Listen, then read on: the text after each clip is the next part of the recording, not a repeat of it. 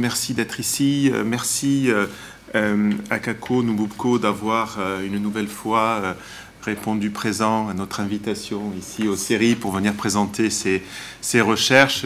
Euh, Kako euh, est chercheur au CIRAD, il est aussi chercheur associé aux séries de, longue date. C'est un, vieux compagnonnage que, nous avons euh, ensemble. Vous le connaissez sans doute, c'est un macroéconomiste renommé et influent et également, euh, pas seulement en Afrique d'ailleurs, euh, il a été euh, ministre de la prospective au Togo, il a été aussi directeur de la francophonie économique et numérique à l'OIF avant d'en être, comment on dit, suspendu, n'est-ce pas? Éjecté, pour ses propos trop critiques et, et, trop radicaux sur la question du franc CFA, notamment lequel vous le connaissez sans doute. Euh, Kako a écrit de nombreux ouvrages. Tu les as pas pris d'ailleurs, euh, Lucas euh, dont l'improvisation économique en Afrique, publié chez, chez Cartala, mais aussi Sortir de la servitude euh, sortir de la servitude monétaire également à la, dispute autour duquel déjà nous avions organisé un, débat ici même il y a 2-3 ans de, cela. Euh, et nous sommes très heureux de l'accueillir aujourd'hui pour euh, nous présenter son dernier ouvrage L'urgence africaine dont il va vous parler dans lequel effectivement il analyse le continent aussi comme un des laboratoires euh, disons, du néolibéralisme et de ses méfaits, hein, on peut lancer le mot. Euh, euh, donc, on va te donner tout de suite la parole pour que tu nous expliques justement les arguments de ton, de, ton, de ton livre. Et pour en discuter, nous sommes très heureux aussi, aussi d'avoir à, la table un professeur renommé et un jeune chercheur, euh, doctorant, euh, Jérôme Sgar, euh, économiste, historien aussi de, l'économie, professeur ici à, Sciences Po et chercheur aux, séries, qui de longue date s'est intéressé à la question des, régimes économiques, des, formes de régulation à l'échelle internationale. Je crois que tu as même un ouvrage en préparation sur la question de, l'arbitrage hein, ah commercial, c'est ça Jérôme est connu aussi pour d'autres travaux sur le FMI, sur les crises de la dette, les crises euh, financières, sur le multilatéralisme également, sur lequel tu as beaucoup euh, écrit. Alors, euh, lorsqu'on t'avait invité, tu m'as dit, mais je ne connais pas l'Afrique, je ne suis pas spécialiste, mais justement, hein, on, est, très heureux aussi d'avoir un regard comparatiste sur ces questions qui concernent bien évidemment le continent, les économies africaines, mais qui sont éminemment global et, et, transversal. Donc merci Jérôme d'avoir accepté de, participer à cette, à cette discussion. Et euh, à nos côtés, donc Lucas euh, Puy-Grenier, qui est doctorant ici euh, aux séries en première année, vous voyez, donc euh, euh, bienvenue. Lucas travaille dans sa thèse sur la question du gouvernement illibéral, c'est comme ça que tu l'appelles, de la main-d'œuvre, du travail, donc la circulation aussi de, de la main-d'œuvre dans précisément ces réseaux globalisés de l'économie euh, plus ou moins digital d'ailleurs, parce qu'il y a quand même encore des gens qui travaillent euh, vraiment, euh, de leurs mains, j'entends. et donc, les cas d'études de, Lucas sont l'île Maurice et, Malte. donc, merci Lucas d'avoir aussi organisé cette séance, parce que c'est lui qui en a pris la, la charge avec Fatoumata Diallo, ici présente également, que l'on remercie. Et j'en profite pour dire que désormais, le séminaire Afrique du série, hein, qui est active depuis de nombreuses années, eh bien, s'organise conjointement avec les doctorants et que ceux-ci seront plus régulièrement insérés donc, dans les discussions et on, s'en félicite. Donc, euh, Kako, on te donne tout de suite la, parole. Euh, pardon, justement, juste je précise que Jérôme doit, doit partir en cours à 17, avant 17h, donc on le libérera avant. Ne vous offusquez pas s'il s'en va. Merci, Richard. Euh, bon, bonjour à toutes et à tous. J'espère que vous, me voyez. À défaut, vous m'entendez, c'est, l'essentiel. Hein. J'ai, 20 minutes. Euh, ensuite, je crois que Jérôme aura 10 minutes, Lucas aussi. Et, ensuite, on pourra euh, échanger autour, de l'ouvrage.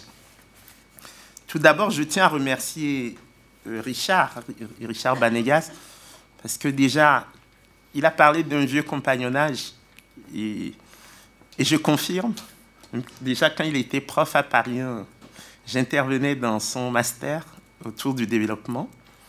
C'est dans la collection qu'il co-dirige avec Béatrice Hibou, donc la collection Les Afriques chez Cartala, que j'ai publié l'ouvrage de 2011 autour de l'improvisation économique en, Afrique de l'Ouest. Et, pour ne trahir aucun secret, c'est Richard qui a pensé à, à me proposer comme chercheur associé aux séries. Et donc, euh, voilà. Merci Richard. Euh, merci Lucas et Fatoumata d'avoir euh, bien voulu organiser cette rencontre. Et à Jérôme Sgar, bien sûr, qui n'est pas spécialiste de l'Afrique, mais c'est les plus dangereux en fait.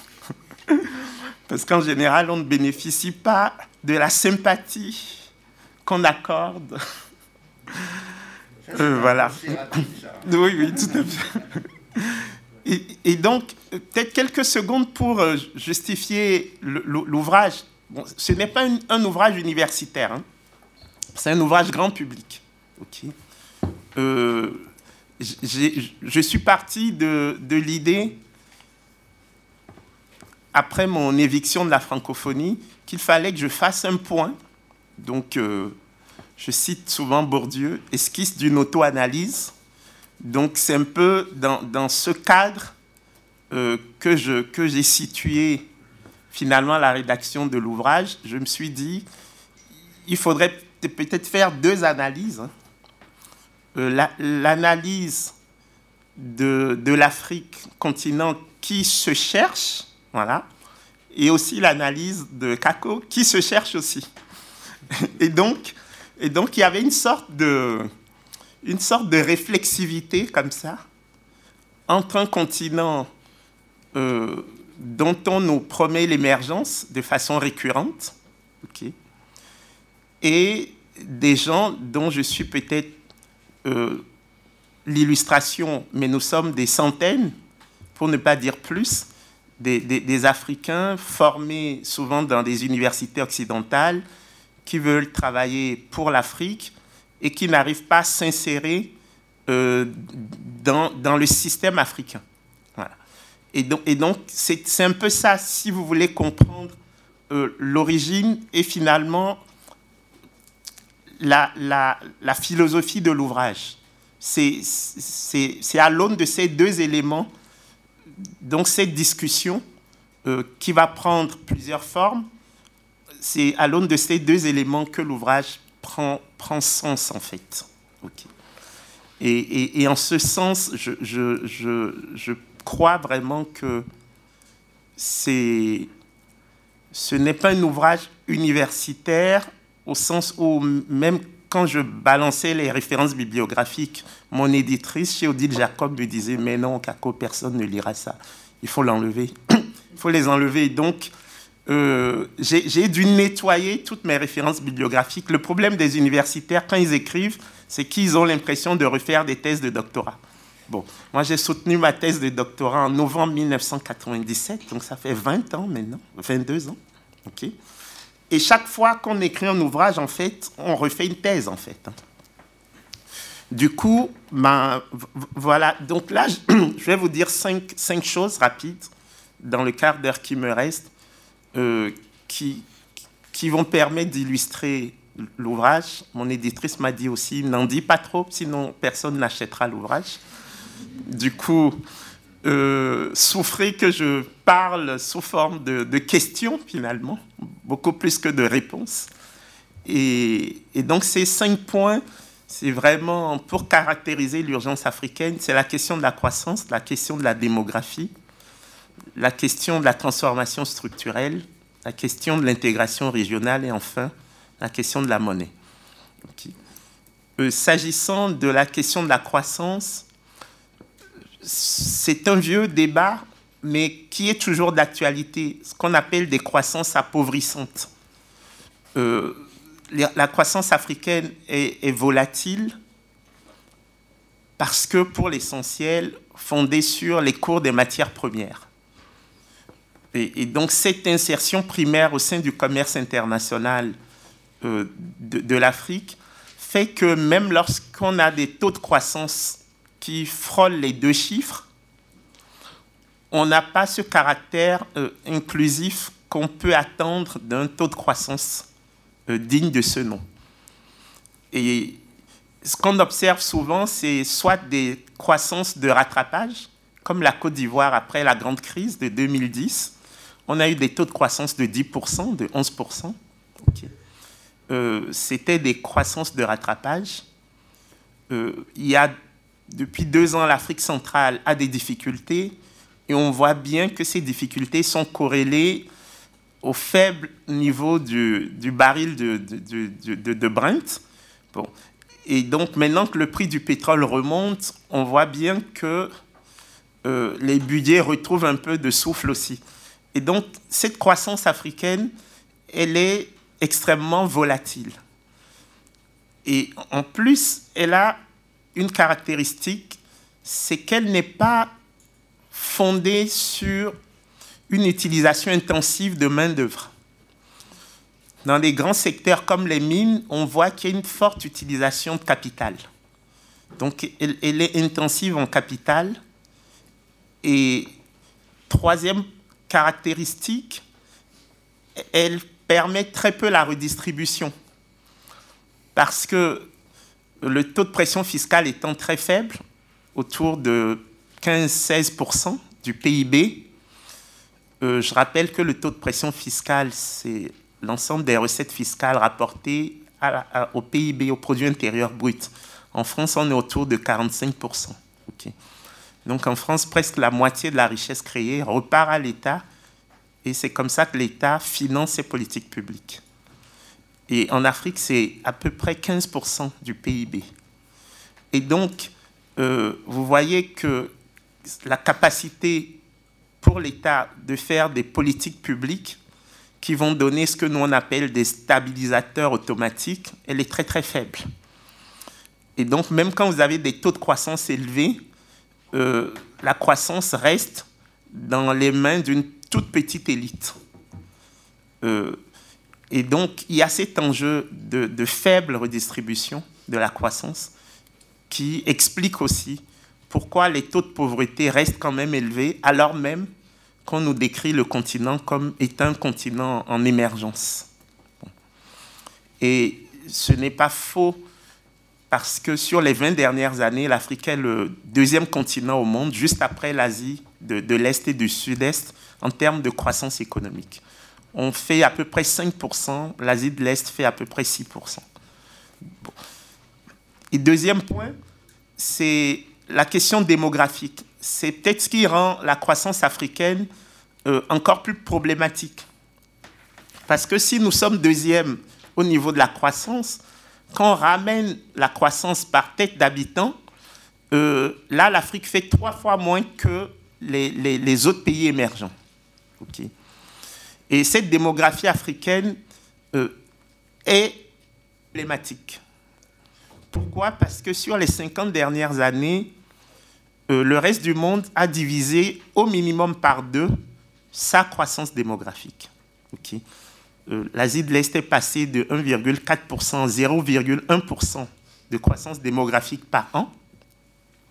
L'Europe est passée de 0,6% à 0,3% par an l'Amérique latine de 2% à 1,4% par an.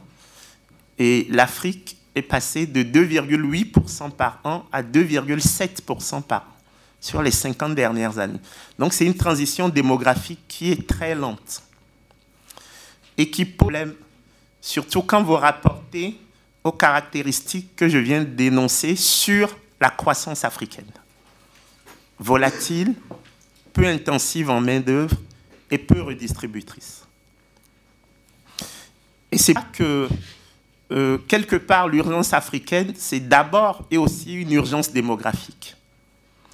La démographie peut être un levier d'émergence de, s'il y a les politiques publiques en face, en matière de santé, d'éducation, de formation. Mais la démographie peut être une bombe à retardement si vous n'avez pas les politiques publiques idoines en face justement de la transformation structurelle des économies africaines. J'ai produit il y a quelques mois une note pour la Fondation Jean Jaurès où j'ai étudié sur 40 ans la transformation structurelle du Maroc. Et, l'été dernier, quand j'étais à, à, Lomé, je me suis amusé à prendre l'ensemble du continent pour voir sur 40 ans quelles sont les évolutions euh, en termes de, transformation structurelle.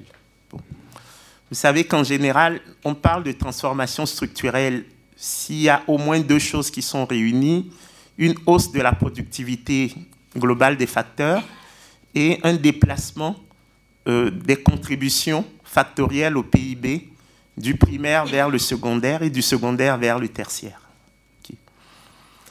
Et ce qu'on observe en Afrique, c'est ce que l'économiste Danny Roderick de Harvard appelle une transformation structurelle inversée. Euh, c'est-à-dire qu'on a une hausse, une migration des emplois du primaire directement vers le tertiaire. C'est-à-dire que les, emplois quittent, enfin sautent le secteur secondaire. Donc vous avez euh, après 56% des emplois qui sont dans le globalement, et vous avez autour de 40%, entre 35 et 40 dans le tertiaire. Bon. Le secondaire reste très plat. Il y a des pays comme le Maroc justement, ou même le Togo, qui s'urbanisent très vite, où vous avez plus d'emplois dans les services que dans le primaire. Mais quand vous prenez l'Afrique dans sa totalité, vous avez plus d'emplois dans le primaire que dans le tertiaire. Mais en tout état de cause, le dernier secteur reste le secondaire, qui est pourtant le secteur qui est censé créer les emplois pérennes, puisque c'est l'industrialisation qui, est pilotée par le secondaire. Et donc, et moi j'étais expert du dernier rapport de l'OCDE, du Centre de développement de l'OCDE et de l'Union africaine. Euh, et ce que, ce que j'ai observé, c'est ce qu'on appelle une reprimarisation des économies africaines. C'est-à-dire qu'il y a des, pays dans lesquels euh, le secteur industriel recule. Et j'ai vu mais je parle sous le contrôle de, mes collègues ici présents, qui a ce même processus en Amérique latine, notamment au Brésil. On a une reprimarisation de l'économie brésilienne. En tout cas, les derniers papiers de Stéphanie Treillet, de Pierre Salama le montrent bien.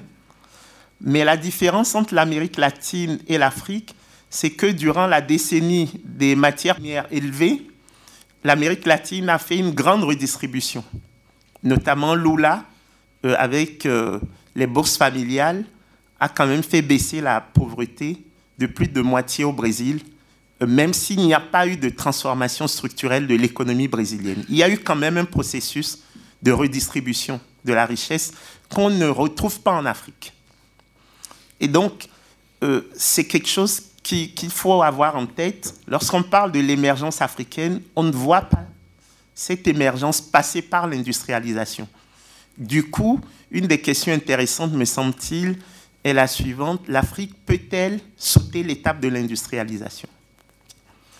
Euh, Une autre façon de poser cette question euh, est la suivante. Est-ce que les services peuvent être le levier de l'industrialisation africaine ou de la transformation africaine?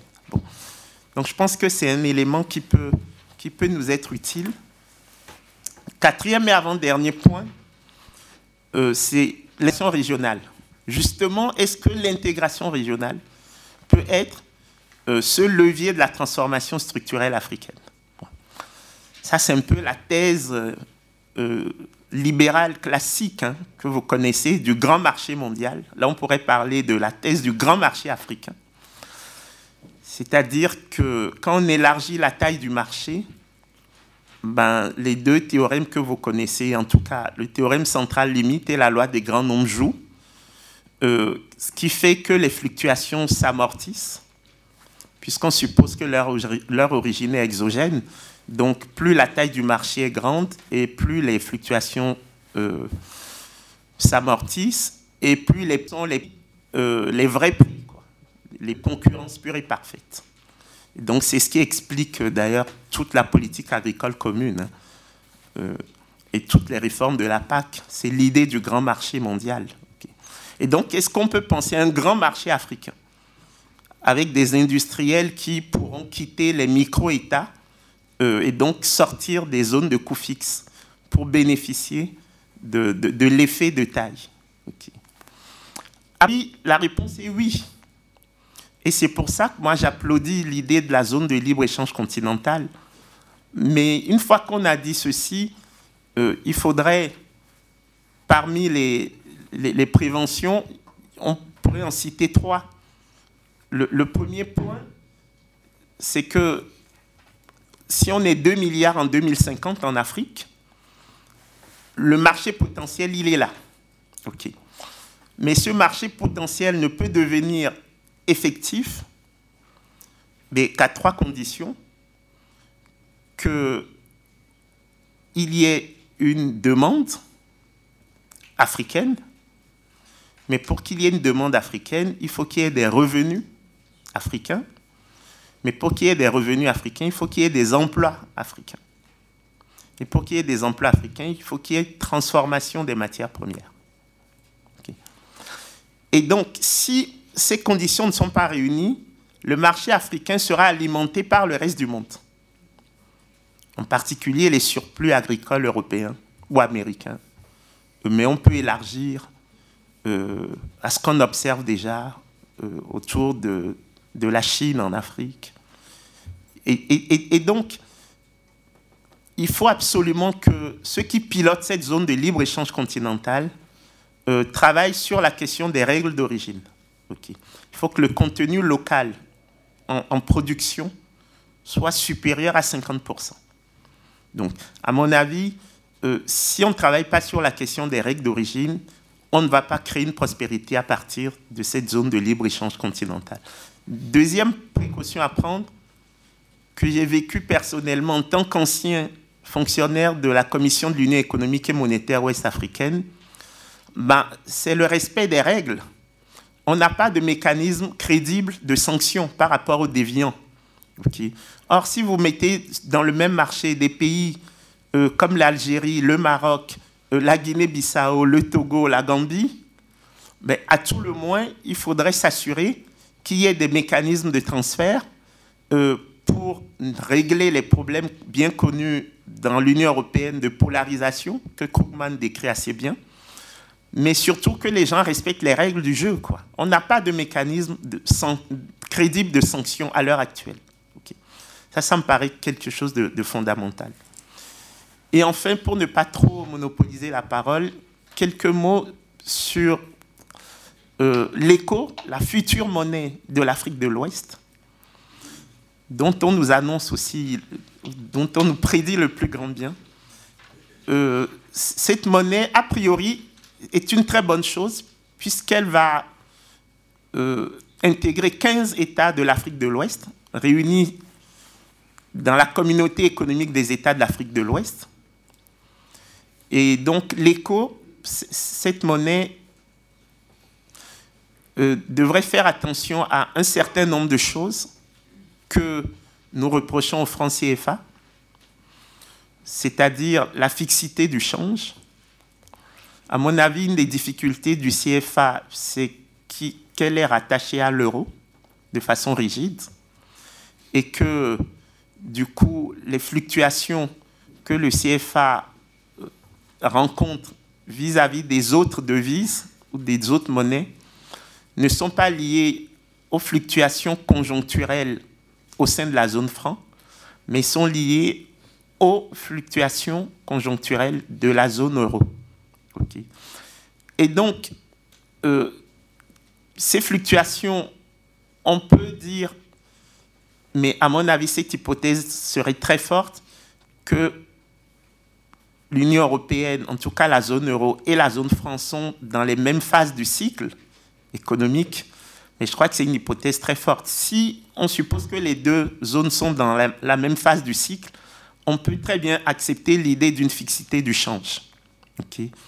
Mais si les deux ne sont pas dans la même phase du cycle, effectivement, euh, vous avez des problèmes euh, d'optimalité de votre politique monétaire.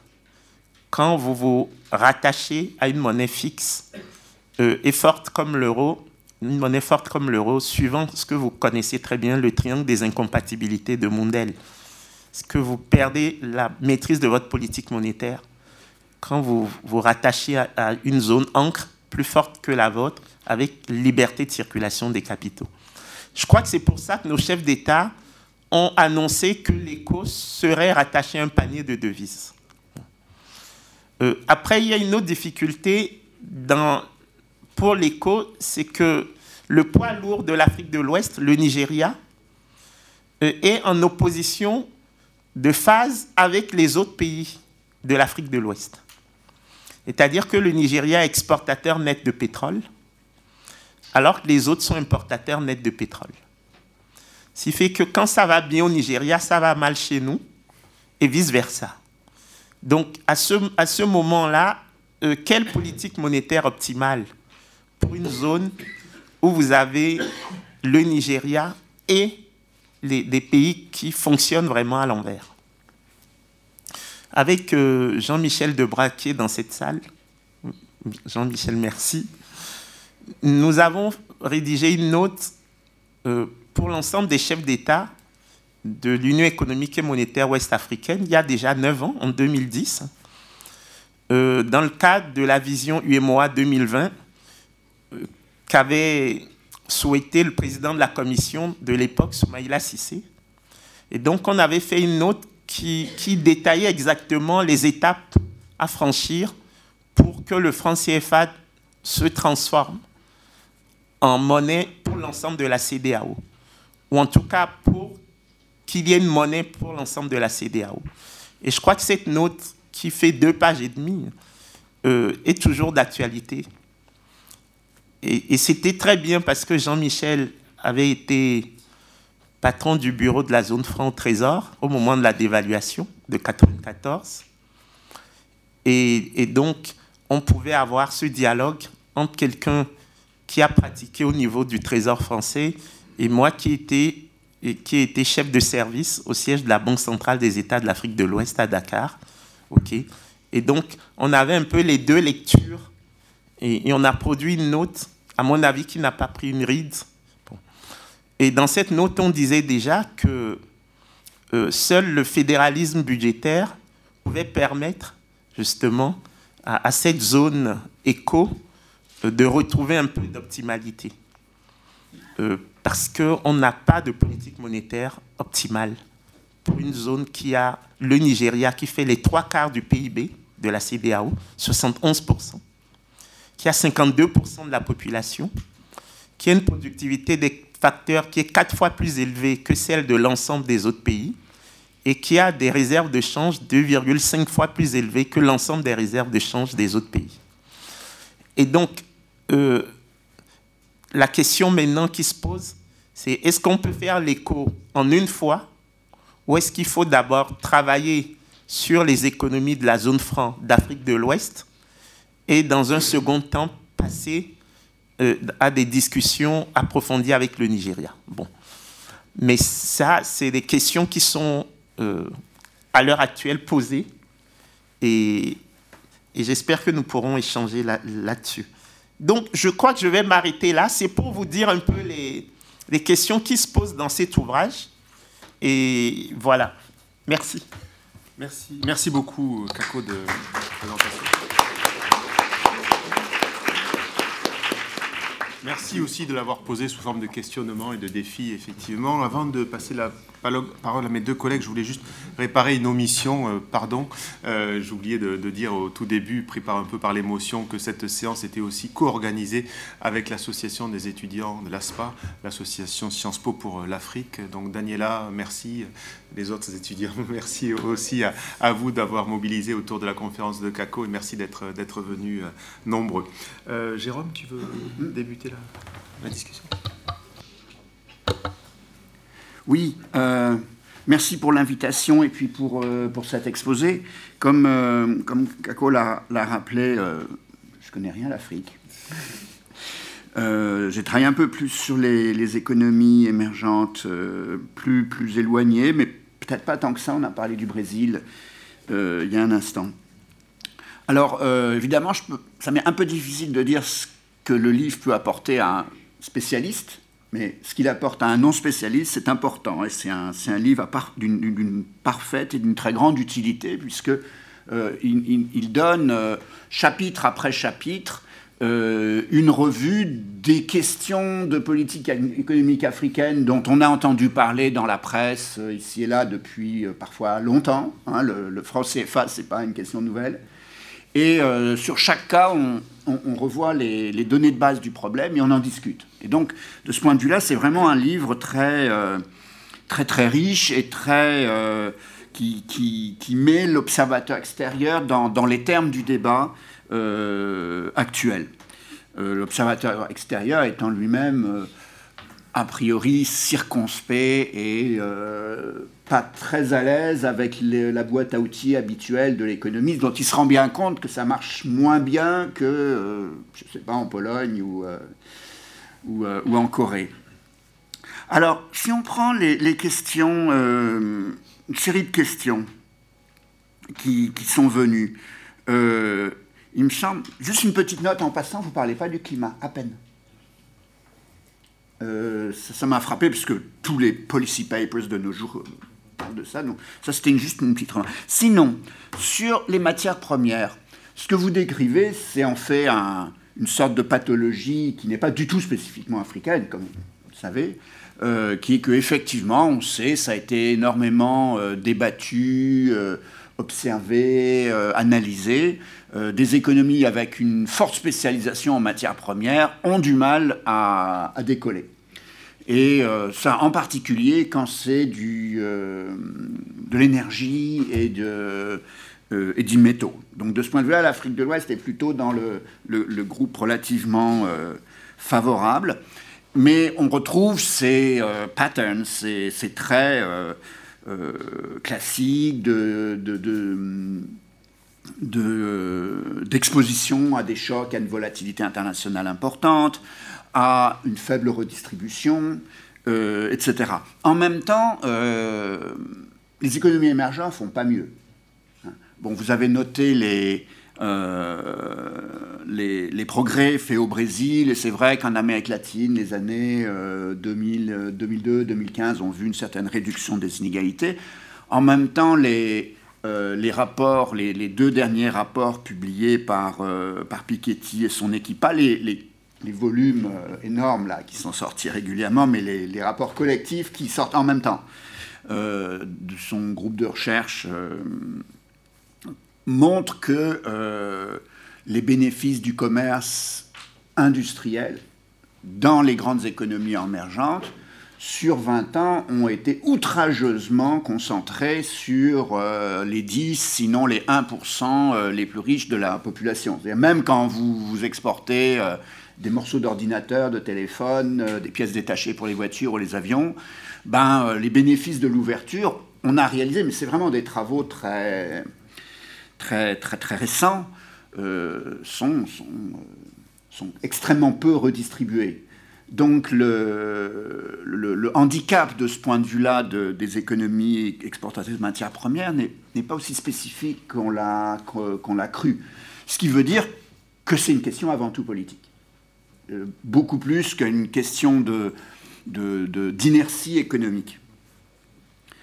Euh, ensuite, émergence et industrialisation. Alors effectivement, euh, on lit tous Roderick, on le donne à ses étudiants, etc.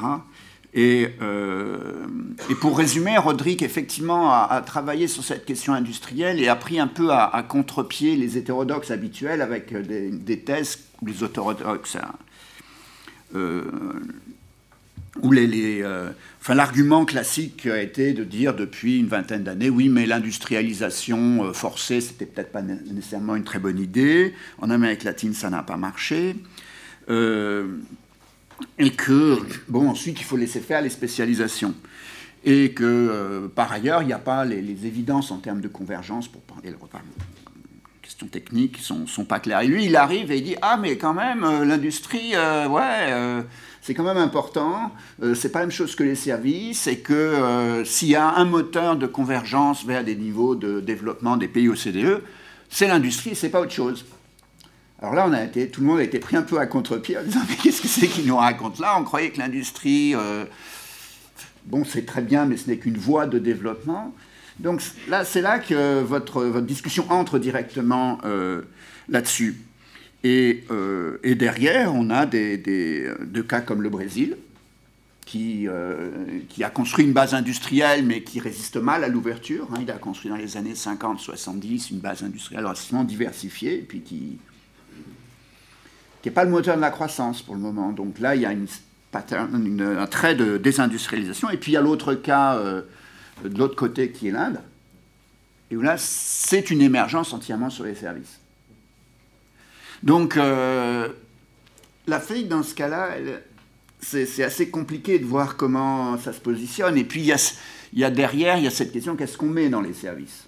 Euh, Si c'est euh, des ingénieurs informaticiens à Bangalore qui font le, travail quantitatif des compagnies d'assurance, c'est une chose, mais ça, ça peut aussi être du commerce de coin de rue, assez souvent. Tout dépend, ça, vous avez des, pages, je crois, parfaitement éclaircissante et au point sur euh, ce qu'on met dans les stats. Et, s'il y a un, trou noir, c'est bien ce qu'on met dans le terme de, service. Euh, sur euh, la monnaie. Alors bon, vous, avez écrit déjà, publié sur la question. Moi-même, je connais peu de choses sur le, CFA. Bon, il y a les, les termes économiques habituels. Il me semblait à vous écouter qu'en fait, vous nous avez donné tous les arguments pour vous dire il n'y a pas question de mettre le Nigeria dans, l'écho. Alors, la, position, euh, positionnement où vous posez les questions plutôt que d'apporter les réponses, il me semble que là, euh, votre réponse, elle est transparente. Euh, ils sont en opposition de cycle de manière à peu près structurelle. en plus, il y a un écart de poids qui est assez énorme et qui, qui va forcément faire des tensions, etc. Donc là, ça me paraît assez, euh, assez, clair. En même temps, vous dites par ailleurs, et ça c'est dans le bouquin, c'est que l'Afrique de l'Ouest, alors je ne sais pas si c'est considérant le Nigeria ou si c'est l'Afrique de l'Ouest euh, hors Nigeria, n'est pas une zone monétaire optimale, qui est le, mot technique pour déterminer un espace géographique, économique qui peut justifier qu'il soit englobé par une monnaie, qui soit suffisamment homogène et assez suffisamment synchrone en particulier pour qu'une monnaie fasse du sens. Et euh, ça a été le grand débat des années 90 en Europe. Tous les économistes nous ont dit c'est une zone monétaire optimale. Aujourd'hui, c'est moins clair. Euh, alors, l'Afrique de l'Ouest sans le Nigeria. Est-ce que, est que ça fonctionne euh, Voilà. Voilà. Donc là, j'avais un peu une question. En même temps, vous n'envisagez pas du tout l'idée d'un fractionnement, qui effectivement paraît sinon. Voilà, et puis dernier point, euh, il y a trois pays hors zone sur lesquels vous revenez et qui sont sur l'horizon, euh, en laissant de côté euh, la France, la Chine, le Maroc, l'Éthiopie. Alors la Chine, c'est pas vraiment le modèle qu'on puisse envisager. Alors, encore, vous dites des choses très précises sur l'entrée de la Chine et sur la, présence forte de, la Chine dans la région. Euh, Maroc, Éthiopie, c'est des modèles? Parce que ce n'est pas, pas non plus des, bolides industriels. Euh, c'est des pays qui ont un, niveau de développement global, des problèmes d'infrastructures, etc., qui sont pas ceux de l'Afrique de l'Ouest, pas si, si éloignés que ça. Le Maroc est un pays très traditionnel, l'Éthiopie a un passé plus compliqué, mais... Euh, donc est-ce que c'est des, des références pour vous, ces deux pays-là? Vous pourrez rajouter le Rwanda au milieu. Et le Rwanda, euh, qui sont les, trois grands pays dont on parle. Voilà, donc là, là aussi, je serais content d'avoir votre avis. Merci. Oui, oui, oui. Merci, merci beaucoup, Jérôme. Peut-être, peut-être, euh, sauf, sauf si tu préfères scinder des discussions, ou peut-être c'est mieux que Lucas rebondisse aussi. Bien, eh bien, je dois dire que ça a été un, grand plaisir pour moi de lire votre livre, que j'ai trouvé euh, très intéressant et stimulant, en particulier parce que euh, c'est un livre d'économiste, mais qui euh, déborde largement l'économie, ce qui était tout à fait rassurant pour moi, qui suis doctorant en sciences politiques. Si vous énoncez en effet en, économiste les problématiques que Jérôme Sgar a, rappelées, les, les, questions de la jeunesse africaine, du franc CFA, la dépendance du continent. Euh, vous appelez euh, de façon répétée à, quitter euh, les rives de l'économie pour engager celle du politique. Et donc je veux dans ma discussion essayer d'accepter votre invitation et donc de, m'engager sur une, question critique qui est pour moi le, fil rouge de votre livre, qui est la mise en cause véhémente des élites africaines. Votre thèse, vous l'énoncez très clairement à un moment du bouquin, c'est de voir l'Afrique comme laboratoire du néolibéralisme avec la complicité active ou passive euh, de ses propres élites. Et ces élites, vous les décrivez comme portées par euh, deux principes, comme marchant sur euh, deux jambes, que sont l'extraversion et la prédation. Alors l'extraversion, tout d'abord, vous parlez de dirigeants offshore, vous, vous parlez à un moment d'une Afrique qui montre au reste du monde les dirigeants que le reste du monde veut voir. donc ce, cette dynamique, vous le montrez, fonctionne beaucoup par imitation, euh, notamment par l'intermédiaire euh, des organisations internationales comme euh, le FMI ou la Banque mondiale. Vous citez notamment le Doing Business de la Banque mondiale. Et donc moi qui travaille sur Maurice, qui est le pays le mieux noté selon ces indicateurs, alors même qu'elle siphonne totalement la base fiscale euh, de ses voisins, c'est un véritable paradis fiscal. Euh, bah, l'absurdité ou le cynisme de ces indicateurs internationaux, euh, je peux qu'abonder dans votre sens. Ma première question toutefois, c'est la marge de manœuvre des élites africaines vis-à-vis de l'extérieur. à une époque où cet extérieur ne s'arrête plus aux anciennes puissances coloniales. Et vous parlez longuement de la présence de la Chine et des intérêts chinois dans le continent. Donc si on pense comme euh, l'anthropologue James Ferguson que euh, la liberté vient d'une pluralité de patrons.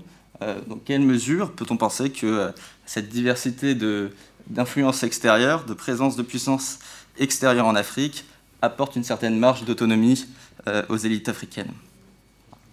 Mon deuxième sujet, c'est donc sur la prédation de ces élites. D'abord, j'aimerais vous poser la question sur le rôle du franc CFA dans cette prédation, vu que vous vous indiquiez qu'il s'agit d'une assurance, d'une sorte de béquille qui permettrait aux élites d'Afrique de l'Ouest de masquer euh, leur entreprise prédatrice. Euh, j'aimerais, euh, enfin, je serais curieux de vous entendre davantage là-dessus. ma question, c'est de savoir dans quelle mesure cette économie politique africaine fonctionne réellement avec une élite hors sol, sans enracinement local.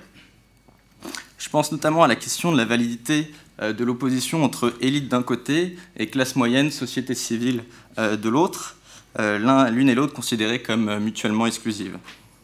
Si l'on suit Commis tout Labor, Dominique Darbon, on peut douter fortement de l'existence en effet de classe moyenne africaine, qui est plutôt une invention statistique bricolée par la Banque mondiale et d'autres.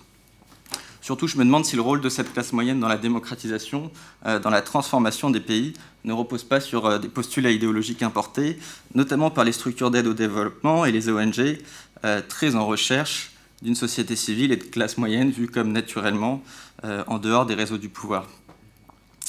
Et si je crois qu'on peut faire le pari que cette domination en Afrique ne, bénéficiait qu'à une poignée d'individus, euh, comme le suggère ce schéma peuple versus euh, euh, élite, difficile de comprendre alors la pérennité des systèmes politiques africains. Y a-t-il pas plutôt une servitude volontaire? Je sais que vous aimez bien la Boétie, un réseau de solidarité avec les régimes productifs africains qui expliquerait peut-être les difficultés des mouvements dégagistes comme le Palais citoyen, il y en a marre, à obtenir, au-delà du départ des élites africaines, une véritable transformation profonde euh, des, économies politiques en question. En, d'autres termes, pour amener un petit peu euh, Marx euh, à table, j'aimerais demander si tous les Africains ont intérêt au même développement.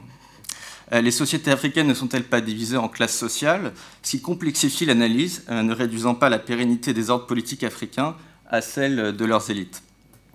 Plutôt que d'écrire la mauvaise gestion des élites africaines, s'intéresser aux alliances de classe qui font le pouvoir, qui peut-être font obstacle au, changement auquel vous appelez, amènent, je pense, à, changer la perspective. Et enfin, pour finir ma, courte euh, discussion, j'aimerais adresser ma dernière question, euh, enfin, continuer l'auto-analyse dont vous parliez dans votre introduction, et adresser ma dernière question, moi, à l'économiste, comme membre ou à l'ex-membre euh, de cette élite africaine, puisque vous vous décrivez vous-même comme quelqu'un ayant un profil de technocrate, lorsque vous mentionnez votre expérience au gouvernement togolais de 2013 à 2015. Vous vous engagez dans un exercice réflexif autour des, planifications économiques qui se veulent associer les, différentes parties prenantes, mais qui laissent finalement la décision finale euh, à ces mêmes élites africaines que vous décriez.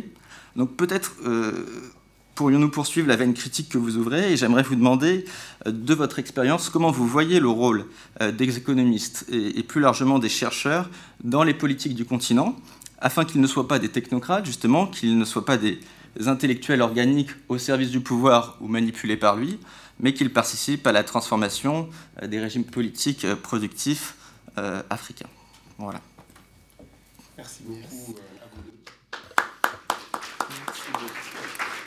De vos questions, de vos commentaires, Kako, oui. déjà commencé s'il y a des voilà. questions. Oui, oui. Ah, grand, grand merci, parce que c'est L'autre fois, lors d'une conférence, quelqu'un me disait euh, Nos questions vont vous, vont vous permettre d'écrire votre prochain ouvrage. Et là, et là je pense que c'est le cas. Ça, ça, ça, ça, va être le cas. Euh, donc, je vais, je vais répondre euh, de, de, façon concise pour qu'on puisse engager la, la discussion avec la, la, salle. voilà. on a, temps pour la discussion. Et, et comme Jérôme l'a dit, donc en, plus on a, on a eu deux, deux interventions bien complémentaires, une intervention plutôt euh, économique, l'autre plutôt d'économie politique et, de sciences politiques. Euh, c'est vrai que le climat n'est pas très présent dans l'ouvrage, parce que je suis rentré, et c'est le chapitre 7, euh, par ce que j'appelle les couleurs de l'économie au, sein, de, l'Afrique. C'est-à-dire que j'ai parlé des filières vertes, mais effectivement, euh, je n'ai pas repris toute la discussion, notamment autour de, autour de, des, économies sobres en carbone, de la COP 21, des, des demandes africaines. Et, effectivement, ça, ça manque. Ça manque d'autant plus que dans les quatre grands défis que j'ai l'habitude d'aborder concernant l'Afrique, il y a l'écologie dedans. euh, les quatre défis que je, que je mets, sur lesquels je mets l'accent en général, c'est le défi démographique, le défi écologique, le défi sécuritaire et le défi des inégalités. Donc effectivement, là, c'est vraiment un angle mort de, de l'ouvrage qui mériterait d'être complété. surtout, voilà exactement. Non, surtout euh, autour de la discussion autour de l'industrialisation propre. Est-ce que ça fait sens euh, d'envisager une industrialisation propre? Et jusqu'à quel point c'est compatible avec euh, ce, qui... C'est-à-dire que l'Occident a pu s'industrialiser euh, à un moment où les questions écologiques n'étaient pas prégnantes et essaye tant bien que mal d'infléchir la trajectoire euh, d'industrialisation en tenant compte, en essayant de tenir compte de l'impératif écologique. Une des questions qu'on pourrait se poser, c'est est-ce que l'Afrique, dans son process d'industrialisation, pourrait gagner du temps? C'est-à-dire, est-ce qu'il y a un apprentissage? Euh, bon, je ne vais pas rentrer dans ce débat, mais c'est tout le débat autour de, la notion de trajectoire technologique qui est portée par des gens comme Giovanni Dozzi et Stanley Metcalf qui disent finalement une société doit faire son expérience de trajectoire technologique. On ne peut pas importer des technologies. Mais, c'est vrai que la question écologique devrait être au cœur des discussions euh, des années à venir. Deuxième point qui me paraît très, important, c'est la, question euh, de Danny Rodrigue, finalement, en prenant les exemples du Brésil et de l'Inde, pour savoir quel pourrait être le mode idoine de transformation structurelle de l'Afrique. Ce que j'observe, et ça, ça renvoie à une des questions de, Lucas sur les marges de manœuvre des, des élites africaines, c'est ce que j'appelle la superposition des discours. Dit, euh, nos, dirigeants, quand ils, ils, ont face à eux les institutions de Bretton Woods, s'intéressent exclusivement à la question de l'assainissement des finances publiques et aux politiques monétaires monétaristes, c'est-à-dire qu'on veut faire plaisir et à l'ouverture dans l'optique OMC. Bon. Mais quand ils sont avec les dirigeants des pays émergents, là actuellement il y a le sommet Russie-Afrique à Sochi, mais on était il n'y a pas très longtemps dans le sommet Chine-Afrique, il y a eu le sommet des BRICS. Le discours devient un discours plutôt euh, néo-mercantiliste. Ce n'est plus un discours néolibéral comme le discours macroéconomique peut l'être. Euh, c'est un discours qui consiste à dire oui, on va faire comme vous, on va, on va se protéger à l'import et on va être très agressif à l'export. Et comme ça, avec les gains, nous allons fonder, euh, créer des, fonds souverains comme euh, vous savez si bien le faire. Donc là, ça devient un autre discours, alors que ces deux paradigmes sont des paradigmes concurrents, le paradigme libéral et le paradigme mercantiliste. Okay. Et le discours microéconomique, là, pour le coup, il est de type onusien. C'est-à-dire qu'on va, aux Nations Unies, on va dire, on va essayer d'atteindre des objectifs du développement durable. Donc, avec le travail décent, avec euh, les accès que vous connaissez à la santé, à l'alimentation, à l'eau potable, à l'électricité. Bon. Et donc, ce qui se passe, c'est qu'on ne voit pas trop la cohérence. On ne voit pas trop la cohérence d'ensemble. Et, donc, ce, cette superposition de discours, à mon avis, trahit deux choses. Euh, première chose, la faible légitimité endogène des dirigeants, puisqu'ils se sentent obligés de répondre à ce qu'ils pensent être ce que le reste du monde attend d'eux. Et deuxième chose, ils n'ont pas la capacité d'imaginer une voie africaine de développement. Et, les deux ne sont pas forcément disjoints d'ailleurs. C'est-à-dire ils font d'autant moins l'effort de s'appuyer sur les caractéristiques structurelles de leurs économies et de leurs sociétés qu'ils n'ont pas l'impression que le succès de cette opération va être déterminant pour leur maintien au pouvoir. Et du coup, c'est ce que j'appelle les dirigeants offshore, on est dans le, on est dans le, on est dans le discours qui consiste à dire on veut émerger, on veut faire comme vous. Mais on ne sait pas vraiment comment les autres ont procédé. Je donne l'exemple de la Chine. La Chine a été un des meilleurs élèves de la Banque mondiale, mais la manière dont nous percevons la Chine dans nos relations avec elle, c'est vraiment l'anti-Banque mondiale. Et donc, nous avons une idée de ce que la Chine a fait pour se développer, mais qui n'est peut-être pas ce que la Chine a fait pour effectivement se développer. Parce que nous nous en tenons au discours que les dirigeants chinois tiennent euh, vis-à-vis de nos dirigeants. Donc, on est, on est quand même dans, dans, quelque chose qui n'est pas simple, dans quelque chose de, de, complexe. Et ça permet de voir un peu les pays qui réussissent. À l'heure actuelle, effectivement, il y a l'île Maurice, il y a le Rwanda, il y a le Ghana, il y a l'Éthiopie, il il y a le Maroc, mais c'est, comme disait Keynes, il y a loin de la coupe aux lèvres.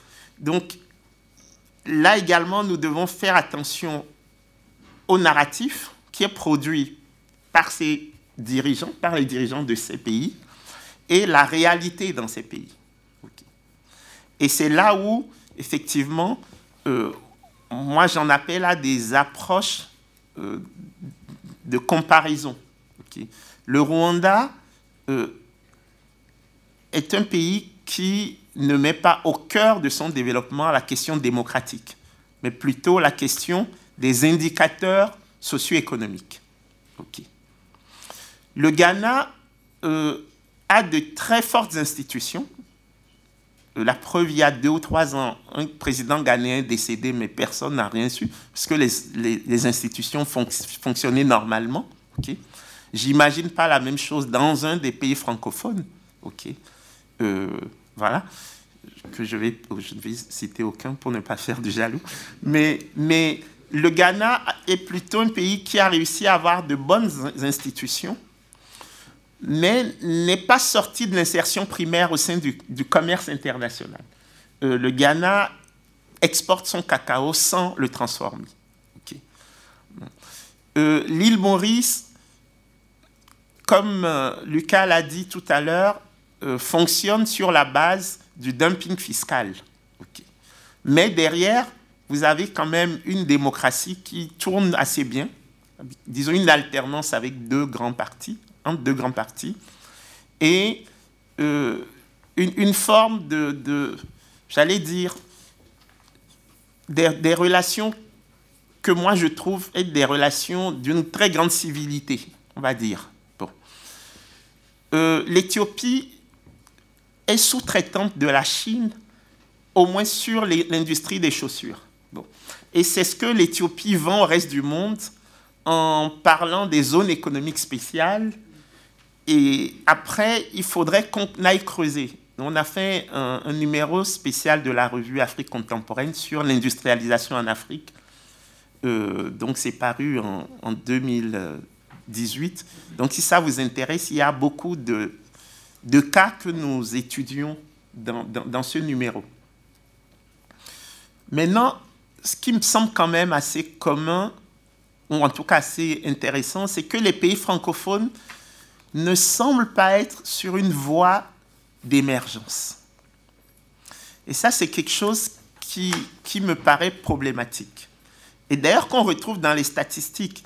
C'est-à-dire que seuls 20% des investissements directs étrangers français vont en Afrique francophone. 80% des investissements directs étrangers français, disons en Afrique, vont dans l'autre Afrique, euh, anglophone, lusophone et tout. Et ça, c'est, je veux dire, les, les cinq premiers partenaires commerciaux de la France en Afrique sont le Nigeria, l'Angola, l'Afrique du Sud, le Kenya et l'Éthiopie. Le premier pays francophone, la Côte d'Ivoire, vient en sixième position. C'est-à-dire que quand nous parlons de la relation France-Afrique, contrairement à ce qu'on peut penser, c'est une relation plus politique que commerciale. Hein. L'Afrique qui est utile, entre guillemets, à la France commercialement, c'est absolument pas l'Afrique francophone. Là, vous pouvez consulter toutes les statistiques quand Peugeot et Renault s'installent en Afrique, ils ne s'installent pas en Afrique francophone. Ils s'installent au Nigeria. OK. Bon, donc, c'est pour ça, et ça nous ramène à la question du CFA. Moi, je n'ai jamais considéré la question monétaire entre la France et l'Afrique comme une question économique. Moi, j'ai toujours pensé que le CFA était plutôt euh, un avatar de, de la colonie.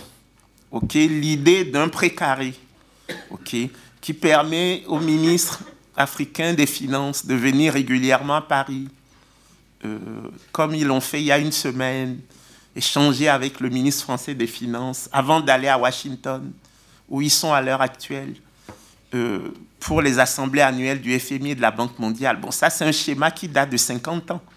J'ai discuté avec l'ancien secrétaire général de l'OUA, Edem Kodjo, qui est un Togolais, comme moi et qui m'a dit, mais Kako, moi en 1972, je participais déjà aux, réunions des ministres zone franc à Paris.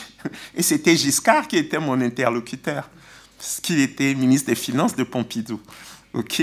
Donc, c'est vraiment une France-Afrique. Ok? Une France-Afrique euh, un peu institutionnelle, un peu vieillotte, qui est en décalage avec la France-Afrique économique, qui, elle, s'est déjà affranchie des frontières linguistiques et qu'on ne voit peut-être pas suffisamment. Et donc, c'est là où moi je dis le franc CFA cache peut-être euh, des réalités qui sont beaucoup plus complexes et tout le monde aurait intérêt à abandonner cette monnaie pour avoir des monnaies qui reflètent euh, les fondamentaux des économies qui, les utilisent. Quoi. C'est en ce sens que je pense que l'éco, c'est une bonne chose pour sortir au moins de, un peu de, de, de, ce côté un peu, un, peu colonial ou post-colonial. si, si, je comprends bien, ce que vous dites, c'est un, il ne faut pas casser la zone monétaire ouest-africaine. Et, et, il faut surtout euh, rompre le lien politique, c'est-à-dire, et en pratique, avoir une monnaie beaucoup plus flottante vis-à-vis de l'euro. Exactement. Exactement. Euh, et, et, surtout dire une chose, c'est que une expérience d'intégration monétaire est d'abord une expérience politique. C'est-à-dire que ce qui se joue dans la mise en place de l'éco, euh, c'est le passage du leadership de Paris à Abuja, la capitale fédérale du Nigeria. Les chefs d'État d'Afrique francophone, euh, peut-être que c'est pour ça qu'ils sont mal à l'aise. Autant ils ont les codes de la relation avec la France, autant ils sont dans une incertitude autour de la forme que pourrait prendre une relation avec le Nigeria. Et le Nigeria lui-même ne se sent peut-être pas capable d'assumer un tel leadership.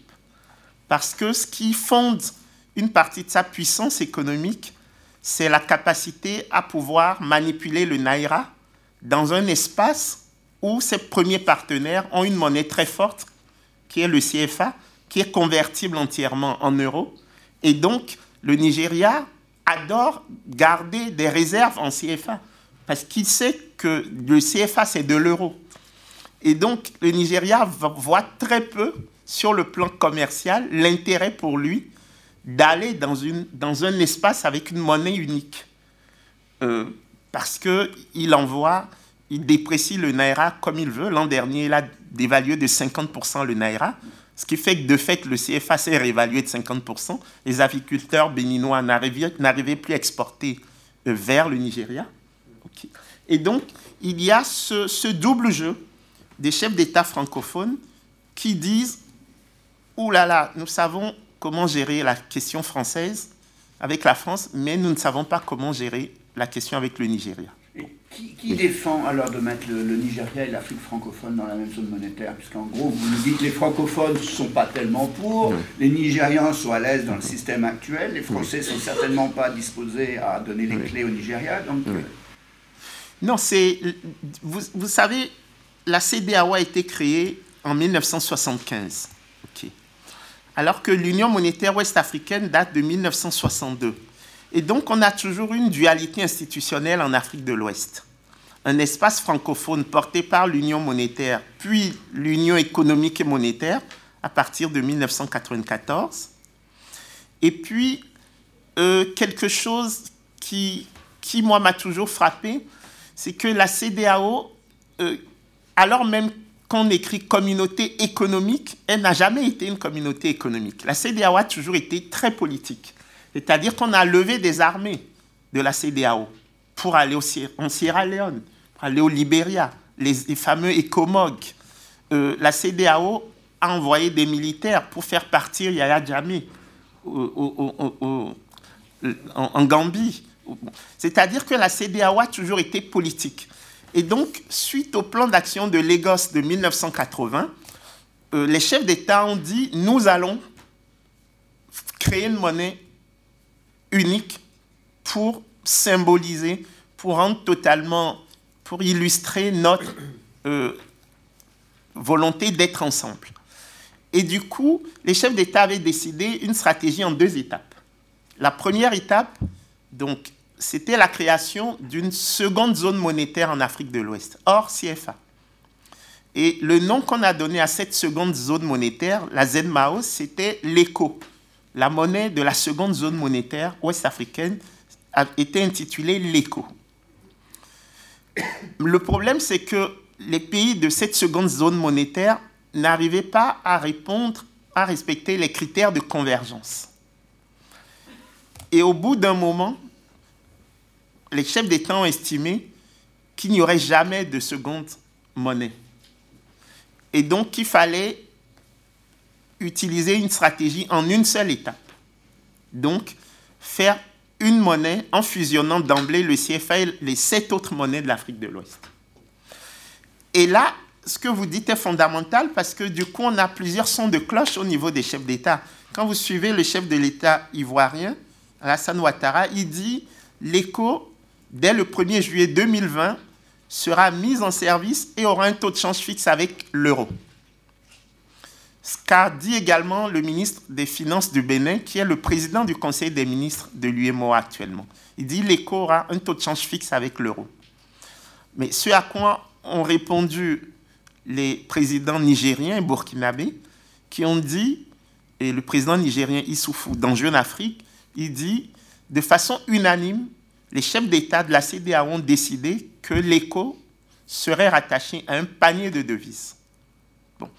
Donc quand à ce niveau, au niveau des chefs d'État, vous avez une telle cacophonie, à six mois de l'échéance, c'est qu'il y a un problème. Et c'est pour ça, je crois que nous devons continuer la prospective pour voir comment sortir du CFA et comment atterrir avec une monnaie qui puisse régler les deux problèmes que pose le CFA, à mon avis, au-delà des questions symboliques, la question du sous-financement des économies et la question de la faible compétitivité prix. Donc, je pense que c'est à l'aune de ces deux éléments qu'on peut travailler de façon euh, raisonnée, sensée, sur une monnaie pour l'ensemble de l'Afrique de l'Ouest. Mais avec toujours l'idée que c'est d'abord une communauté de destin et tant qu'il n'y a pas de solidarité budgétaire, il y a très peu de chances que ces expériences. En, Europe, on en est loin. Exactement, exactement. Euh, si on met ça comme objectif ou comme condition. C'est ça, c'est ça. Tout, tout, tout, tout à fait. Oui. Bon, alors, euh, il y avait les questions, il y avait certaines questions de, de Lucas euh, que j'ai bien aimées sur l'extraversion les, et la prédation, et puis finalement le rôle des, élites. Moi, ce que j'observe, c'est que nous sommes pris, nous sommes pris, euh, nous les élites africaines, dans, dans, dans la même schizophrénie que celle que j'essaie de mettre en évidence par rapport euh, à, nos, à, nos, chefs d'État. Euh, c'est-à-dire que le référent premier reste l'Occident. Or, la relation à l'Occident est une relation ambivalente euh, d'attraction et de, et de haine, d'amour et de haine. C'est une relation qui est passionnelle. Et à partir de ce moment, peut-être est-ce plus difficile de tracer les voies d'un développement endogène africain. Euh, et je crois que c'est quelque chose qui, enfin, que les, que les populations africaines, ouest-africaines en tout cas, avaient, avaient, avaient décrypté dès la période coloniale, puisque quand vous lisez un auteur comme Amadou Ampateba, dans, dans, son autobiographie, intitulé Amkoulel, l'enfant Peul, il dit très bien qu'à l'époque coloniale, il y avait une classification euh, justement des, élites, ok il dit qu'il y avait les blancs blancs, donc qui étaient les vrais blancs. Ensuite, les blancs noirs, c'était les noirs qui avaient fait des études, qui occupaient déjà des postes importants dans l'administration. Et ensuite, il y avait les noirs blancs, c'était les gens qui vivaient dans les ceintures urbaines qui travaillaient souvent comme domestiques ou commis de l'administration. Et puis enfin, les Noirs Noirs qui étaient la grande paysannerie africaine. Et finalement, ce que pensaient ces populations, euh, c'est que le destin des Blancs Noirs, c'était de remplacer les Blancs Blancs. Et c'est ce qui s'est passé. Et c'est pour ça que c'est très compliqué quand on appartient, comme moi, à cette catégorie des blancs-noirs, d'être en même temps le levier de la transformation, puisque objectivement, notre statut, notre position est une position de rente. Et c'est pour ça que je parle de servitude volontaire, c'est parce que on voit bien que cette classe moyenne et même supérieure urbaine africaine, francophone, a tous les avantages liés au CFA, c'est-à-dire importer euh, tous les biens et services, du champagne, avoir des véhicules 4x4, euh, pouvoir s'acheter des appartements à Paris, puisque vous avez une monnaie qui est convertible, avec liberté de circulation des capitaux. ok? Donc, cette classe a remplacé la classe des colonisateurs et en même temps a abandonné toute idée de transformation de la société. Et, et j'ai donné l'autre fois, il y a une semaine, dans un débat à Sciences Po avec Lionel Zinsou, l'exemple du salaire du gouverneur de la Banque centrale des États de l'Afrique de l'Ouest. Ça fait beaucoup réagir, mais je le redis encore. Le gouverneur de la Banque centrale des États de l'Afrique de l'Ouest a 30 000 euros par mois, net d'impôts, payés sur 14 mois, avec toutes les dépenses qu'il fait qui sont prises en charge par la Banque centrale. Bon. Dans un système où les femmes de ménage du Togo ont 30 euros par mois. Donc le gouverneur de la Banque centrale a mille fois plus pour assumer des missions de service public. Ça n'a aucun sens.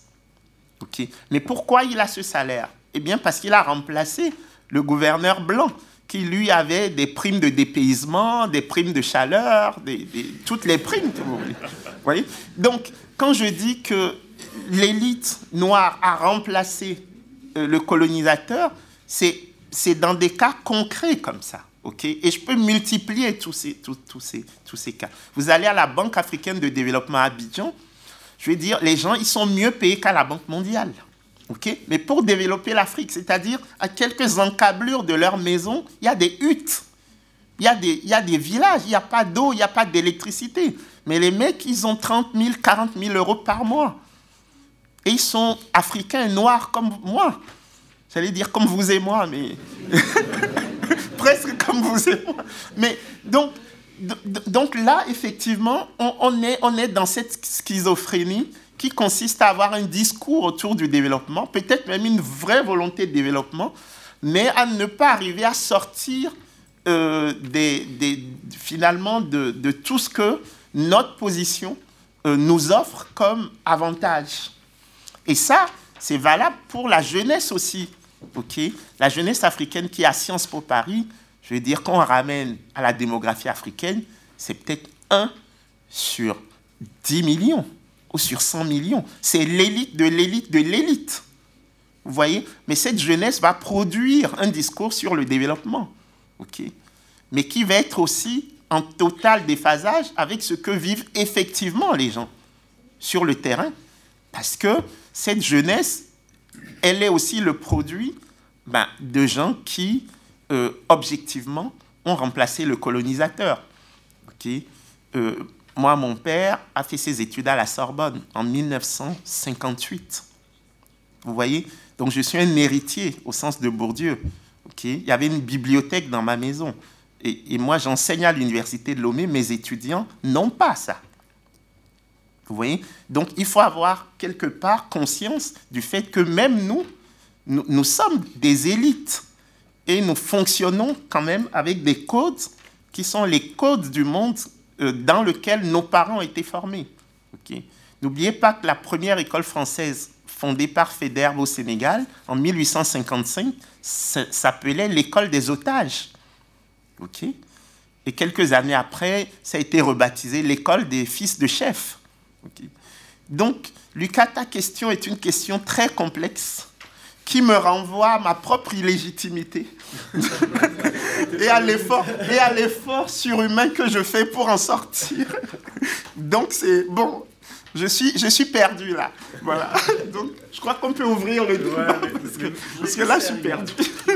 Je voudrais juste faire une remarque, euh, mais qui est euh, anecdotique et qui, est de l'ordre de, la, caricature, mais que, je, donne régulièrement à, mes étudiants pour euh, faire sentir cette, euh,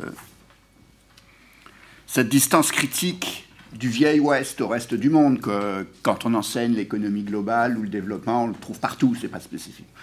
Et euh, ce que je leur dis, c'est que pour, pour les élites qui ont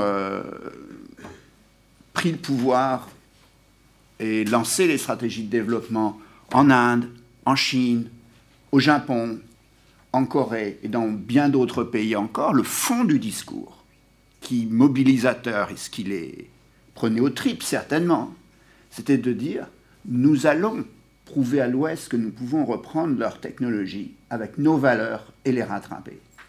Donc il y a dès le départ une très puissante conception de dire on est différent et on va vous battre sur votre terrain. Et ça, les Japonais de Meiji, c'était très clair.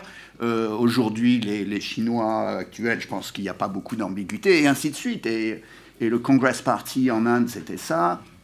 Et c'est là qu'il y a la, grande distance. Peut-être que c'est une, partie du, du, problème, parce qu'à partir du moment où on dit on va vous rattraper avec nos valeurs et avec notre modèle politique qui nous peut nous déplaire accessoirement, euh, la posture est certainement assez différente.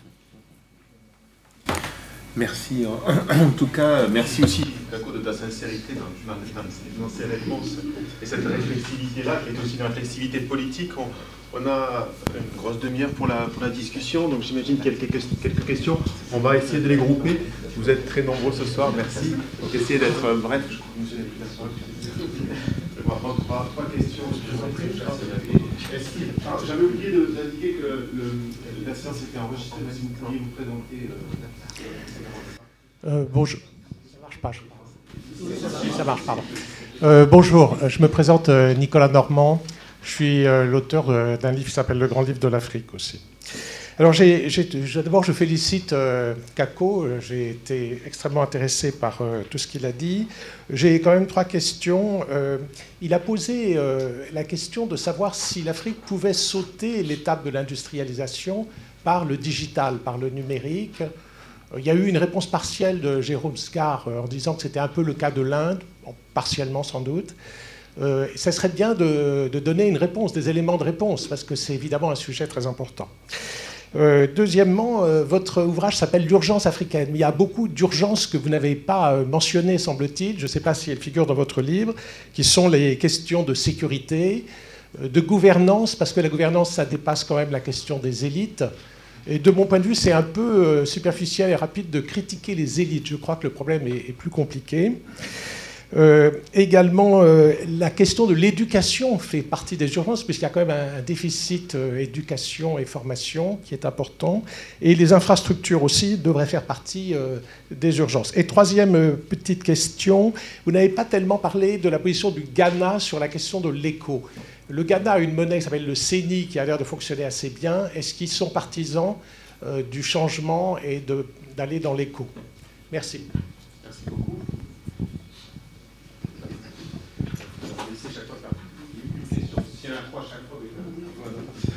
Merci. Moi, c'est Jean-Philippe Gon, je suis togolais comme vous, historien et chercheur indépendant. Donc, je viens de la Turquie. Voilà. Bien, euh, ma question, je vais les rassembler en une minute pour pouvoir laisser la place aux autres directement. Vous avez parlé de la question de l'urgence et la démographie constitue vraiment une urgence.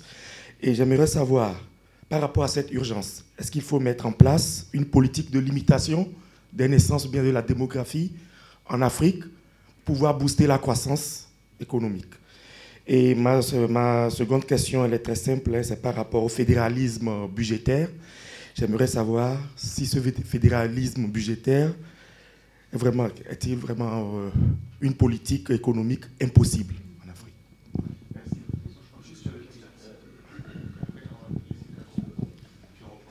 Bonjour, je m'appelle Ella Chalunbay. J'ai juste une question par rapport à ce que je considère, à mon humble avis, comme euh, l'urgence africaine. Euh, au-delà de la politique économique que nous devons mener en Afrique, je pense que nous avons un problème de dirigeants qui utilisent nos recettes fiscales à des fins personnelles et politiques. euh, ne serait-il pas plus efficace de commencer par convaincre une population fortement déscolarisée à tendre vers un vote plus réfléchi plutôt qu'un vote basé sur une ethnicité ou une appartenance religieuse Oui. merci beaucoup. Euh, oui, les, préoccupations de Nicolas Normand sont, tout à fait légitimes. Sur la question de, l'industrialisation, bon, moi je dis, nous n'allons pas réinventer la roue. C'est-à-dire que quand on, prend euh, les travaux de quelqu'un comme Friedrich List, on voit bien que la question, c'est celle de la protection celle de la protection, parce que Liszt voyait bien que l'Allemagne euh, ne pouvait pas survivre, ne pouvait pas s'industrialiser en ouvrant les frontières avec la Grande-Bretagne. Euh, donc, se protéger, oui, mais se protéger intelligemment, c'est-à-dire euh, voir les niches dans lesquelles nous pouvons nous insérer à partir des différentes chaînes de valeur, et voir les mécanismes incitatifs que nous pouvons mettre en place pour que cette protection n'engendre pas simplement une rente, mais puisse être euh, un élément qui nous permet d'augmenter pendant ce temps la productivité. Je vous donne un exemple, le coton, euh, sur lequel j'ai beaucoup travaillé. Euh, vous voyez que 97% de la fibre de coton euh, de l'Afrique de l'Ouest est exportée sans transformation. Ok, on, ne transforme que 3% de la fibre de coton. Et je me dis, euh, voilà une zone agroécologique qui est très très favorable, l'Afrique de l'Ouest, euh, une relative homogénéité des populations, notamment le triangle Sénoufo, le, donc le nord de la Côte d'Ivoire, l'ouest du Burkina et le sud du Mali, et qu'est-ce qui nous empêche de créer euh, un pôle de compétitivité coton? Voilà. Parce que on pourrait, et moi, en tant qu'économiste à l'UMOA, j'ai eu à piloter l'agenda coton textile euh, qui voulait qu'on puisse passer d'un taux de transformation de 3% en, en 2003 à un taux de transformation de 25% en 2010. Bon, là, nous sommes en 2019, nous sommes restés à 3% de transformation. Alors cet agenda coton textile que les chefs d'État ont, mis en place et, validé, euh, pourquoi il n'a pas fonctionné Ok. C'est parce que dans le même temps, dans le cadre des programmes d'ajustement structurel, avec le FMI et la Banque mondiale, nous avons procédé au désarmement tarifaire puisque c'était une des conditionnalités du Fonds et de la Banque mondiale. Donc aujourd'hui, nous sommes pratiquement la zone économique et monétaire la plus ouverte au monde, avec euh, quatre bandes tarifaires, 0, 5, 10 et 20% OK. Or, quand vous, quand vous faites du désarmement tarifaire, c'est un appel d'air pour euh, les industries textiles déjà développées, comme le textile chinois ou même les friperies occidentales, qui ont achevé euh, les, embryons d'industrie textile que nous avions commencé à mettre en place. Bon. Et donc, après, vous avez le problème des coûts de facteurs, euh, les, coûts de l'énergie et les coûts des transports. Ils sont prohibitifs en, Afrique de l'Ouest. Donc, c'est très difficile d'être compétitif avec des coûts euh, aussi important. Après, vous avez la mauvaise gouvernance, c'est-à-dire que dans ces industries que nous avons essayé de mettre en place, ben, on a recruté à tour de bras et les neveux, et les nièces, et les maîtresses, et les tontons, et les tantis. Bon, donc là où il fallait 10 personnes, vous aviez 100 personnes. OK. Et donc, effectivement, ça, fait, ça augmente de façon plus que proportionnelle ben, la charge pour, pour les entreprises. OK. Et enfin, on n'a pas travaillé sur les complémentarités euh, intra-Afrique de l'Ouest. Nous produisons tous le coton. Le Togo, le Bénin, le Mali, le Burkina, la Côte d'Ivoire. Et donc, tant qu'on ne travaille pas sur les complémentarités, on ne peut pas constituer un marché et c'est pour ça que la part du commerce intracommunautaire, elle est de 15%, ok, contre 60% dans la zone euro. Donc, vous, voyez, nous savons comment faire, mais il faut pouvoir le faire. Le Nigeria, dans le cadre des discussions sur les accords de partenariat économique entre l'Union européenne et la CDAO, a exigé une cinquième bande tarifaire à 50%. Dans le cadre de l'UMOA, nous avons négocié euh, pour amener la cinquième bande tarifaire à 35%. Pourquoi? Parce que le Nigeria veut protéger son industrie naissante et donc veut mettre un taux de protection très élevé. Le problème, c'est que vous avez certains produits comme les médicaments. Euh, si vous mettez 50% sur les médicaments, alors que les populations sont déjà très pauvres, on n'est pas sûr, puisque vous n'avez pas un substitut via l'offre intérieure euh, de même qualité et rapide, euh, vous ne pouvez pas supporter en tout cas, votre population ne peut pas supporter des, prix aussi élevés, avec une bande tarifaire à 50%. Donc c'est pour ça que le principe de la protection, moi j'y crois, mais des protections intelligentes, ciblées et des, mécanismes de suivi-évaluation. Sinon, nous savons très bien que, je parle sous le contrôle de Jérôme, le Japon, enfin la Corée du Sud, avec les Chabols, euh, ont quand même mis en place des politiques très volontaristes euh, d'accroissement de leur productivité et, et, ensuite de leur compétitivité. Donc, euh, après, on pourra discuter. Euh, sur la sécurité, vous avez raison. J'en ai pas beaucoup parlé, sauf dans le chapitre 8, sur la relation France-Afrique, avec le dispositif Barkhane. Ce qui, en fait, ce que j'observe en tant qu'enseignant à l'université de Lomé, c'est que la, jeunesse africaine est en très forte demande d'émancipation. Et ce qu'elle observe, c'est que les aînés, donc notre génération, sous-traitent systématiquement les attributs de la souveraineté. C'est-à-dire la monnaie est pilotée euh, quand même depuis la France, le Trésor français. Les budgets sont pilotés depuis Washington, le FMI et la Banque mondiale, qui font des opérations régulières de suivi. Et quand une équipe du FMI arrive dans un pays une semaine avant, on nettoie et on renettoie les tables, les bancs, les chaises, les fauteuils, euh, parce que c'est un peu les maîtres qui arrivent. Et puis la sécurité, les sous-traitée à la France, via les dispositifs Sangaris en Centrafrique, Serval au Mali et aujourd'hui Barkhane.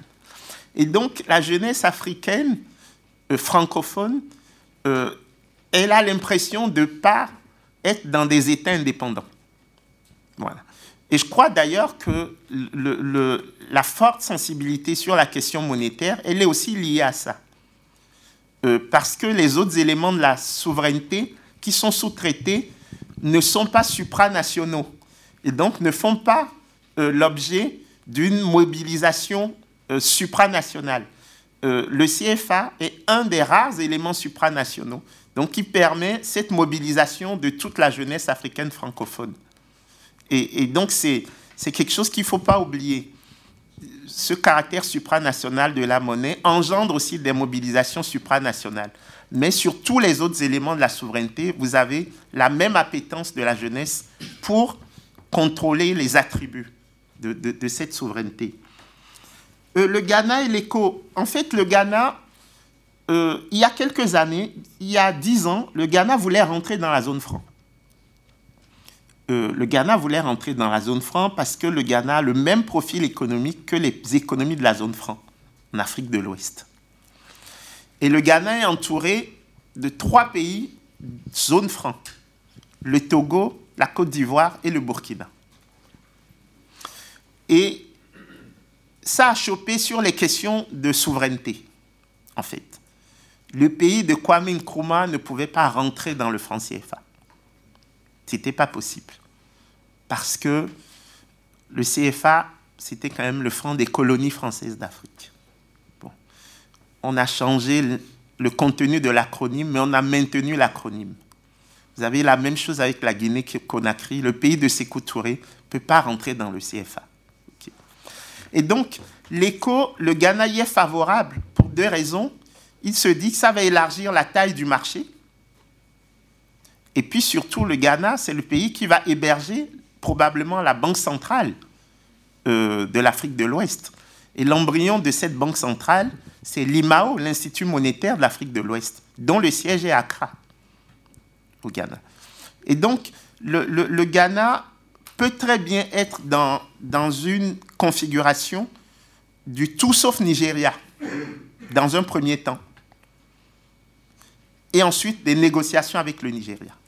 Moi, je crois que c'est possible. En tout cas, c'est un peu aussi ma réponse à Jérôme. Je crois qu'il faut un schéma en deux étapes. Il faut une CDAO sans le Nigeria qui va négocier ensuite avec le Nigeria. Si on ne fait pas ça, on risque de perdre le CFA, mais on n'aura rien derrière. C'est ça.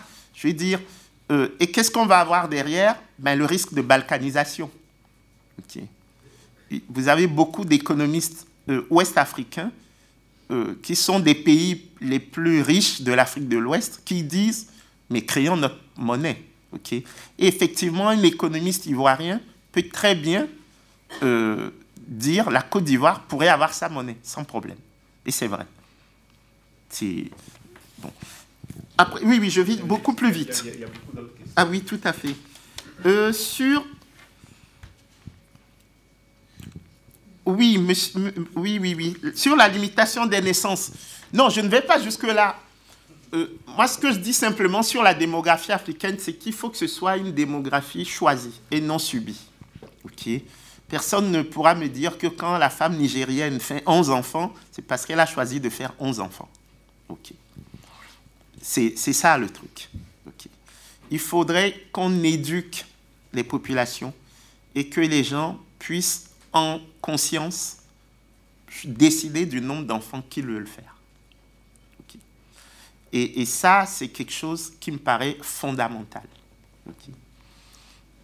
Parce que vous, connaissez la difficulté de la chose. C'est que les gens les plus aisés font le moins d'enfants. OK?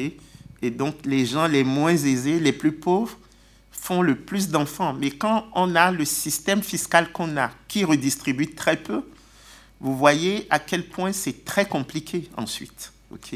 Moi, j'ai beaucoup d'amis africains en France qui, qui, deviennent des otages des, des familles euh, d'origine, parce qu'ils envoient 90% de leur salaire en Afrique pour s'occuper de leurs frères et sœurs.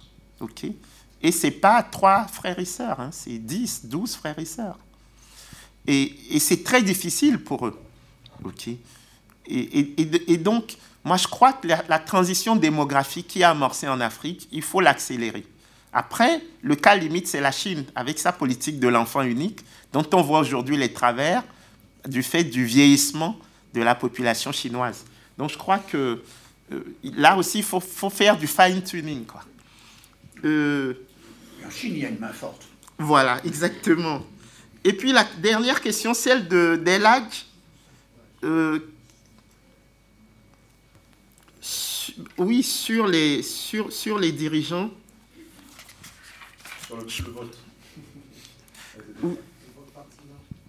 Oui, vous avez lu le dernier ouvrage de Jean Loamsel.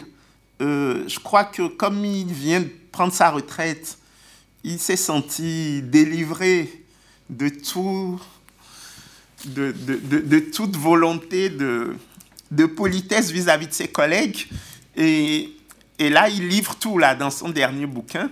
Mais, ce que j'ai aimé dans son dernier bouquin, euh, il, montre bien comment dans nos sociétés, la question des classes sociales, donc la question des luttes sociales, a laissé peu à peu la place à la montée des questions identitaires. Et donc, euh, le clivage, pendant très longtemps, dans la société occidentale, fut quand même euh, la question des, classes sociales. Aujourd'hui, dans la société occidentale, la question identitaire prend le pas sur la question des classes sociales. Euh, L'étranger devient l'ennemi parce qu'on présente l'étranger comme étant l'ennemi. le riche n'est plus l'ennemi du pauvre, l'ennemi du pauvre, c'est l'étranger. Et c'est ce qui arrive petit à petit en Afrique. Et c'est là où vous avez raison. Et c'est ce qui me fait peur aussi. C'est que cette classe prédatrice que j'ai décrite dans l'ouvrage, euh, cette élite rentière, extravertie, alimente de plus en plus les questions, les différences, les pseudo-différences ethniques. Et on le voit dans tous nos pays. La Côte d'Ivoire, entre le nord et le sud. ok euh, le Togo, le nord et le sud. Même si ce n'est pas des, différences religieuses, c'est des différences ethniques. Euh, vous voyez en Afrique du Sud, les pogroms qui se développent vis-à-vis des autres migrants, vis-à-vis des migrants africains. Ce qui a obligé le président du Nigeria à envoyer des avions rapatrier les migrants nigérians d'Afrique du Sud. Et donc, effectivement, nous devons faire attention à, à, à ce qu'il n'y ait pas cette dérive, justement, parce qu'on ne s'en sortirait pas. Euh, oui, alors euh, bonjour, je m'appelle Yad, étudiant ici. Euh, vous l'avez évoqué brièvement tout à l'heure, donc on a beaucoup parlé effectivement de l'industrialisation, est-ce que c'est une bonne chose, est-ce qu'on peut le sauter, etc. Le but in fine est de pouvoir, de pouvoir capter de plus en plus de valeur ajoutée dans l'économie. vous l'avez évoqué brièvement, c'est le, le, le, rôle des chaînes de valeur mondiales dans, les, dans les processus de transformation structurelle des économies africaines. J'avais aussi un prof, Carlos Lopez, euh, ce semestre aussi, il avait justement euh, mis l'accent là-dessus, sur l'importance des chaînes de valeur. Euh, Qu'est-ce que vous en pensez euh, Notamment le parc industriel d'Awassa en Éthiopie, est-ce que c'est quelque chose de bien L'industrialisation est souvent un processus qui, qui, est, qui, qui, enfin, qui engendre beaucoup de demandes au, au niveau de la main-d'œuvre. Donc au niveau démographique, c'est peut-être quelque chose qui est bien. Donc voilà, les chaînes de valeur mondiales. Bonjour, je suis Prince Koya, docteur en sciences politiques, Université Paris-Descartes. Alors j'ai euh, deux questions. La première se situe au niveau du titre de l'ouvrage, une croissance sans prospérité qui ressemble d'ailleurs à, une formule donnée déjà par les économistes de la dépendance, sortie des indépendantes, dont Samir Amin, qui parlait eux de croissance sans développement. Et en fait, effectivement, est-ce que les accords de partenariat économique, déjà eux depuis le pacte colonial jusqu'aux accords de partenariat économique, est-ce qu'ils ne sont pas d'ailleurs antinomiques d'avec la politique d'industrialisation? Parce que les, les, euh, les exonérations ne sont faites que sur les produits agricoles dont l'Europe a besoin, mais il est évident que tous les produits africains qui seraient transformés et qui seraient exportés ne bénéficieraient pas des mêmes exonérations dont ils bénéficient aujourd'hui. Donc quelque part, est-ce que euh, les Africains ne doivent pas prioriser quelque part le commerce intra-africains qui, on le sait, atone aujourd'hui. Et pour ce faire, il y a des difficultés dont la compatibilité. Est-ce qu'il ne faut pas travailler sur ça? Ça va prendre du temps. Bon, j'aimerais que vous en parliez un peu. Et dernièrement, d'un point de vue de la théorie internationale des réalistes, donc euh, une question assez géopolitique, économique, est-ce que les États euh, francophones de la zone CFA, qui ont longtemps eu peur de l'épouvantail français avec l'affaire de Sylvanus Olympio et tout, est-ce qu'ils est ne se cachent pas, est-ce qu'ils ne pourraient pas se cacher justement derrière euh, la formulation de l'éco, donc derrière cette zone euh, économique régionale monétaire qui va être mise en place, pour quelque part éviter de se faire fouetter par euh, l'ancien colonisateur français, lorsqu'on sait un peu comment les autres chefs d'État ou les autres États ouest-africains avaient été fouettés auparavant à cause de leur velléité émancipatrice. Est-ce que l'éco ne peut pas constituer un avantage pour ces États-là qui ont toujours voulu se soustraire à la domination monétaire française? Bonjour, Moubarak Fafana juriste de formation, togolais aussi comme vous. La question qui me vient à l'idée, c'est est-ce que l'urgence africaine, ce n'est pas avant tout une question de vision politique? Euh, Je prends la plupart des pays africains, francophones surtout, on remarque qu'en pratiquement 10 ans de gouvernance, il n'y a pas de vision, en fait, il n'y a, pas vraiment de vision de on part d'où pour arriver où. Euh, Je prends juste l'exemple de votre passage au, ministère de l'évaluation, où il y avait quand même un, truc que vous avez monté, Vision, Togo Vision 2030. Est-ce que ce n'est pas vraiment ça à la base qu'il faut commencer par euh, inculquer, établir dans nos États, que plutôt de chercher à peut-être euh, instaurer la taxe d'habitation parce qu'en France, il y en a, ou de, chercher à faire des RER e au Sénégal parce qu'en France, il y en a? Est-ce que ce n'est pas vraiment une question de vision avant tout? Bonjour. D'abord, merci beaucoup, M. Kako. C'est toujours un plaisir de vous lire. Euh, alors, Iyad Jalouali, moi je suis professeur d'économie et entrepreneur dans la FinTech euh, en Afrique. Je vais, aller rapidement voir la question, plusieurs questions qui m'intéressent, mais au moins celle où, dans un texte, vous avez euh, intitulé L'illusion numérique. Alors, pas. D'accord, donc vous l'avez appelé l'illusion numérique. Alors, rapidement, pour vous, quelles sont les solutions pour que, pour que en tout cas, cet engouement autour du digital, du numérique, qui propose de très belles solutions hein, pour des problématiques africaines, mais comment faire pour que ça devienne pérenne, comme vous dites, pour que, en tout cas, ce soit une solution pour, euh, pour le développement? C'est une. deuxième question rapidement, le, que pensez-vous du rôle de l'État dans l'économie en Afrique? Euh, Pour faire un contre-exemple, peut-être rapidement, mon pays, qui est la Tunisie, qui vit une véritable, véritable euh, transformation, en tout cas démocratique mais où nous pensons, en tout cas pas mal de gens pensent qu'un des empêchements de développement industriel, en tout cas, ou de montée des, PME en, Tunisie, c'est les systèmes étatiques qui existent, qui empêchent. Euh, c'est une sorte de, système complexe qui, fait qu'il n'y a qu'une caste économique qui reste euh, développée, mais que ça empêche la montée de... Quand même, même un jeune qui veut essayer de développer quelque chose, c'est tellement complexe que ça reste euh, très problématique. Quel est le rôle de ou des États ou des institutions plus tard, peut-être euh, quand on va vers des fédérations, peut-être en Afrique un jour, quel sera le rôle de ces institutions, ces États dans l'économie? Merci beaucoup. Euh, la première question, c'est sur les chaînes de valeur.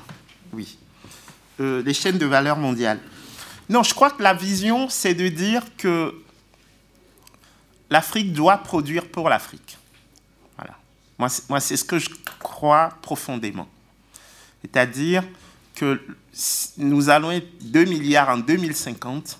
Ça veut dire que nous avons un marché potentiel qui n'est pas négligeable. Et donc, euh, l'Afrique doit d'abord produire pour l'Afrique. Euh, maintenant, pour ça, il faut qu'elle sorte ben, de, de, l'orthodoxie en matière de commerce international, qui est quand même euh, la, théorie Excher-Olin Samuelson, HOS, euh, autour des dotations factorielles. Si on s'en tient à HOS, ben, l'Afrique devrait se spécialiser seulement dans les activités à forte intensité de main-d'œuvre et ne pas aller vers les activités à forte intensité capitalistique. Euh, le problème, c'est que ce que nous faisons jusqu'à présent, c'est le fait d'exporter sans transformer, les prix à l'export sont plus faibles que les, prix, que les prix à l'import, puisque nous importons des produits transformés. Donc on a cette dégradation des termes de l'échange qui fait que euh, notre insertion au sein du commerce international n'est pas une bonne insertion. Et moi, je m'en tiens simplement pour vous répondre aux trois éléments de la nouvelle théorie du commerce international. C'est d'abord reconnaître que le commerce international est un commerce de concurrence imparfaite. Parce que toutes les théories orthodoxes du commerce international, à partir desquelles on nous explique que notre spécialisation ne peut être que primaire, ben, les hypothèses, c'est un marché de concurrence pure et parfaite. Ce n'est pas le cas. Donc à partir du moment où vous n'êtes pas en théorie de concurrence pure et parfaite, tous les résultats euh, issus d'un marché de concurrence pure et parfaite tombent. Donc ça, c'est le premier constat. Le deuxième constat, c'est que euh, les avantages comparatifs ne sont pas exogènes. Ils peuvent être construits. C'est vraiment une des, leçons de la nouvelle théorie du commerce international, euh, notamment les travaux de, de, Krugman, de Paul Krugman. Et à partir de là, il faut qu'on construise nos avantages comparatifs. Vous voyez, c'est fondamental, avec toujours à l'idée d'alimenter le marché intérieur. Parce que ce qui se joue, et c'est ce qui va être la clé des 50 prochaines années pour l'Afrique, c'est est-ce que nous allons continuer à alimenter le marché extérieur avec des produits à faible valeur ajoutée, ou est-ce que nous allons nous retourner vers notre marché intérieur, qui va être le tracteur de la transformation structurelle africaine Tout mon combat contre le franc CFA, il est lié au fait que le CFA, c'est un véhicule d'accumulation hors d'Afrique. C'est ça. C'est-à-dire qu'il euh, accompagne ou elle accompagne cette monnaie les matières premières. Et ce qui fait que tout se fait hors d'Afrique. La transformation et donc les emplois. Ok? On dit, mais pourquoi il y a autant de jeunes qui migrent? Mais Les gens suivent euh, exactement le circuit des matières premières. Ok? Le jour où... Ah oui. Je vais faire pour donner la route aux étudiants qui ont cours à 5 heures. Ah oui. Ah, ah oui, il y a des étudiants qui ont cours à 5 heures. Mais expliquez à votre professeur que ça se passe ici et, nulle part ailleurs. Mais bon, vous êtes tout excusés. Grand merci de, de vous être déplacé. Vous voyez Bon, donc je fais vite hein, pour qu'il n'y ait pas de... Et puis, troisième leçon de la nouvelle théorie du commerce international, c'est que l'essentiel du commerce international aujourd'hui est intra-branche. Euh, il échappe au marché. Ce sont des, sous-traitants qui vendent aux maisons mères pour l'essentiel. et, donc, ça, ça change complètement euh, la lecture que nous avons à l'origine d'États qui se font la guerre ou qui commercent. Là, ce sont des, filières qui commercent. Ce sont des branches qui commercent. Et, quand vous étudiez euh, l'Afrique, il y, a un secteur qui est très intéressant, les télécoms. Vous avez trois, trois grandes firmes. Vous avez une sud-africaine, bon, MTN, vous avez une indienne, Airtel, et puis vous avez une française, Orange. Et quand vous étudiez cet oligopole, vous voyez tout de suite euh, ce qui se passe en termes de nouvelles normes dans les télécoms. Ça dépasse complètement les États. Les États s'adaptent. Mais vous avez une intégration qui se fait via les firmes et via ce commerce aussi euh, intra-branche. On peut multiplier les exemples. Mais ça, c'est très, très intéressant de voir comment euh, le commerce se modifie même en Afrique. Ensuite, les questions de prince sur les accords de partenariat économique. Je suis d'accord. C'est-à-dire que ce qui est à l'origine des accords de partenariat économique, c'est le principe suivant. La différence de développement entre l'Europe et l'Afrique devrait induire une différence de traitement entre l'Europe et l'Afrique. C'est pour ça que l'Europe euh, acceptait sans euh, droit de douane les produits africains et qu'elle n'exigeait pas la réciprocité de la part des États africains. Ok. Avec, comme vous l'avez dit, euh, des, distinctions suivant le degré de transformation du produit. Ok. Mais avec, en, contrepartie, quelques régimes qui étaient très intéressants, comme les régimes de protocole, ok, sur de la banane et autres.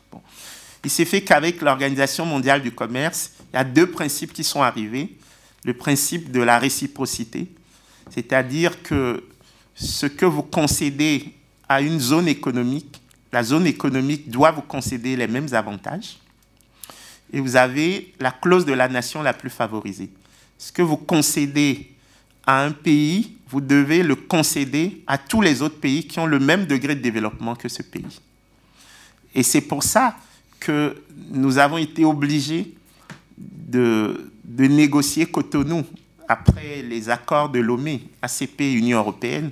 Donc en juin 2000, à Cotonou a été décidé euh, l'application des principes de l'OMC et donc l'actualisation des, accords. Et on avait obtenu sept ans de moratoire pour préparer la mise en œuvre des accords de partenariat économique. Force est de constater que nos, États n'ont rien fait.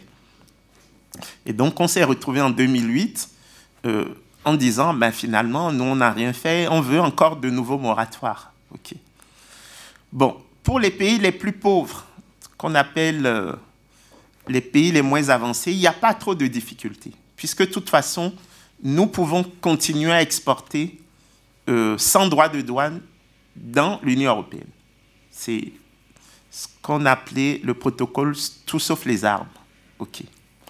C'est les pays à revenus intermédiaires africains qui ont des problèmes si nous ne signons pas les APE. Et c'est pour ça que ces pays ont commencé à enfreindre la règle générale, hein, des pays comme le Cameroun, la Côte d'Ivoire, bon, le Ghana, qui sont les pays à revenus intermédiaires. Mais euh, une des questions à l'heure actuelle, c'est avec le Brexit, de toute façon, le Nigeria n'a plus intérêt à signer les APE. Parce que l'essentiel du commerce du Nigeria avec l'Europe, c'est avec l'Angleterre. Et l'Angleterre n'étant plus dans l'Union européenne, le Nigeria ne voit plus trop d'intérêt à signer les accords de partenariat économique. Ils vont passer dans des accords bilatéraux avec la Grande-Bretagne. Donc je pense que les, ces APE, de toute façon, sont morts-nés. On ne va pas les signer. C'est l'année prochaine, normalement. Oui, oui, oui. Et, et puis, il y a d'autres clauses, euh, comme la clause de non-exécution, qui irritent les chefs d'État africains. Parce que l'Union européenne peut, de manière unilatérale, bloquer euh, les accords si elle estime que les chefs d'État africains ne respectent pas certaines valeurs comme la démocratie. OK. Bon. Et dernier point, euh, par rapport à, à... Non, avant-dernier point, pardon.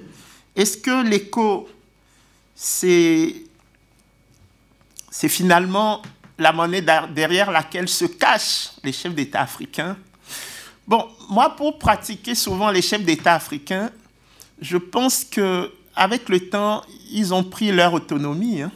Ils n'ont plus besoin de se cacher de quoi que ce soit. Les gens changent les constitutions comme ils veulent. Ils restent autant au pouvoir qu'ils le veulent. Je pense pas. Hein. Non, je, crois qu'ils ont l'illusion qu'avec une monnaie euh, commune ou unique, ils vont se développer. OK euh, c'est peut-être une condition nécessaire, mais en tout cas, elle n'est pas suffisante. Donc, on a une vraie, on a une vraie discussion, un vrai travail à faire euh, autour de, de, l'éco. Mais en termes d'économie politique, c'est vrai que c'est fascinant. Moi, je trouve que comme programme de recherche pour un étudiant en sciences politiques, voir comment se fait ou ne se fait pas l'éco, c'est quelque chose de fascinant. Euh, parce que ça croise les questions linguistiques, francophones, anglophones, lusophones. Ça croise les questions de taille différentes des économies. Et puis ça croise les questions euh, d'amitié ou d'inimitié entre les chefs d'État. Aujourd'hui, le Nigeria a fermé sa frontière avec le Bénin. Et, là, il y a une flambée des prix euh, du pétrole au Bénin et une flambée du prix du riz au Nigeria. OK. Mais la question, c'est une inimitié profonde entre le président nigérian et le président béninois. OK Donc, quid de l'intégration régionale si pour des questions personnelles, on peut fermer pendant trois mois, parce que ça fait déjà trois mois, même plus, les frontières, alors qu'il y a des centaines de milliers de gens qui ne vivent que grâce à ce, commerce transfrontalier. Donc, mais ça me paraît euh, très très passionnant d'un point de vue de la recherche. Moubarak, l'urgence africaine, c'est la construction d'une vision politique. Je, rajouterai une vision politique partagée. Et moi, quand j'ai piloté la vision Togo 2030, euh, mon postulat était très simple. Et ça, je l'ai exposé très vite au chef de l'État togolais. Je lui ai dit, Monsieur le Président, ce que je vais vous rendre ne sera pas aussi sexy que ce que McKinsey pourrait vous rendre. Mais au moins, vous êtes sûr que ce sera la vision des Togolais. Voilà. Maintenant, est-ce que vous avez le courage d'entendre ce que les Togolais veulent vous dire? C'est ça aussi. OK Et c'est pour ça que ces exercices peuvent être simplement euh, des éléments qu'on agite à la face du monde pour dire que nous aussi, nous avons un plan d'émergence. Je rappelle quand même que pour un pays comme la Côte d'Ivoire, l'émergence, c'est en 2020. Hein. C'est dans deux mois. OK C'est... C'est l'énervance. pour l'instant, ça reste l'énervance. Bon, donc, donc c'est pour dire que je suis d'accord avec vous. Il y a un travail à faire, il faut, mais le travail ne peut pas être simplement euh, top-down, voilà. Il doit être bottom-up. Il faut que ça vienne des populations à la base et qu'on construise justement euh, cette vision partagée avec des allers-retours. C'est pour ça que je crois vraiment au rôle des think tanks.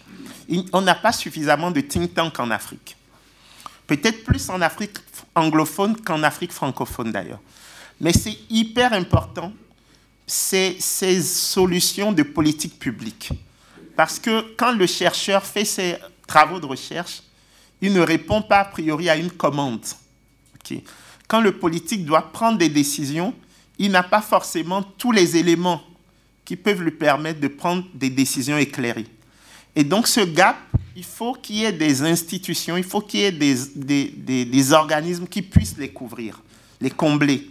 Et c'est là où les think tanks, à mon avis, seraient d'une très grande utilité en Afrique pour transformer nos travaux de recherche en solutions de politique publique et pour prendre en charge les questions que nos dirigeants se posent et pour lesquelles ils n'ont pas de réponse. Ça, c'est quelque chose qui peut très bien accompagner ce qui se fait déjà en termes de recherche universitaire et ce qui se fait déjà en termes de prise de décision politique. Et enfin, la toute dernière question sur l'illusion numérique. Non, ce que je dis simplement, c'est que les jeunes Africains sont surdoués en numérique, dans le numérique. Chaque, chaque semaine, on nous, on nous montre un jeune Africain qui a fait quelque chose de, formidable dans, dans en termes d'application numérique. Le seul problème, c'est que on ne voit pas la traduction dans la croissance africaine, dans la transformation structurelle des économies africaines. Et donc là, l'enjeu, c'est comment réussir le passage à l'échelle comment faire en sorte que ces innovations numériques puissent euh, pénétrer finalement le, le, le, process industriel. Et c'est là où je fais l'hypothèse que tant qu'on n'aura pas de systèmes nationaux de recherche et d'innovation, malheureusement, euh, toute cette appétence de nos jeunes pour le numérique ne pourra pas donner euh, le potentiel euh, qu'on pourrait avoir. Et donc, il y a un travail micro, méso, macro à faire. Il faut qu'on ait des politiques de recherche et d'innovation. Il faut qu'on identifie ces jeunes qui sont très créatifs. Il faut qu'on les accompagne. Il faut qu'on crée des incubateurs, qu'on soutienne ces incubateurs et qu'on les mette dans des chaînes de valeur et qu'on identifie les bons endroits où on pourrait les mettre. Dans l'ouvrage, je donne quelques exemples de chaînes de valeur et on pourrait, pour chaque chaîne de valeur, voir les types d'innovations qui sont faites et comment on peut les raccrocher pour qu'on en fasse des leviers de transformation structurelle. Euh, voilà. J'ai été un peu bavard encore. très bien.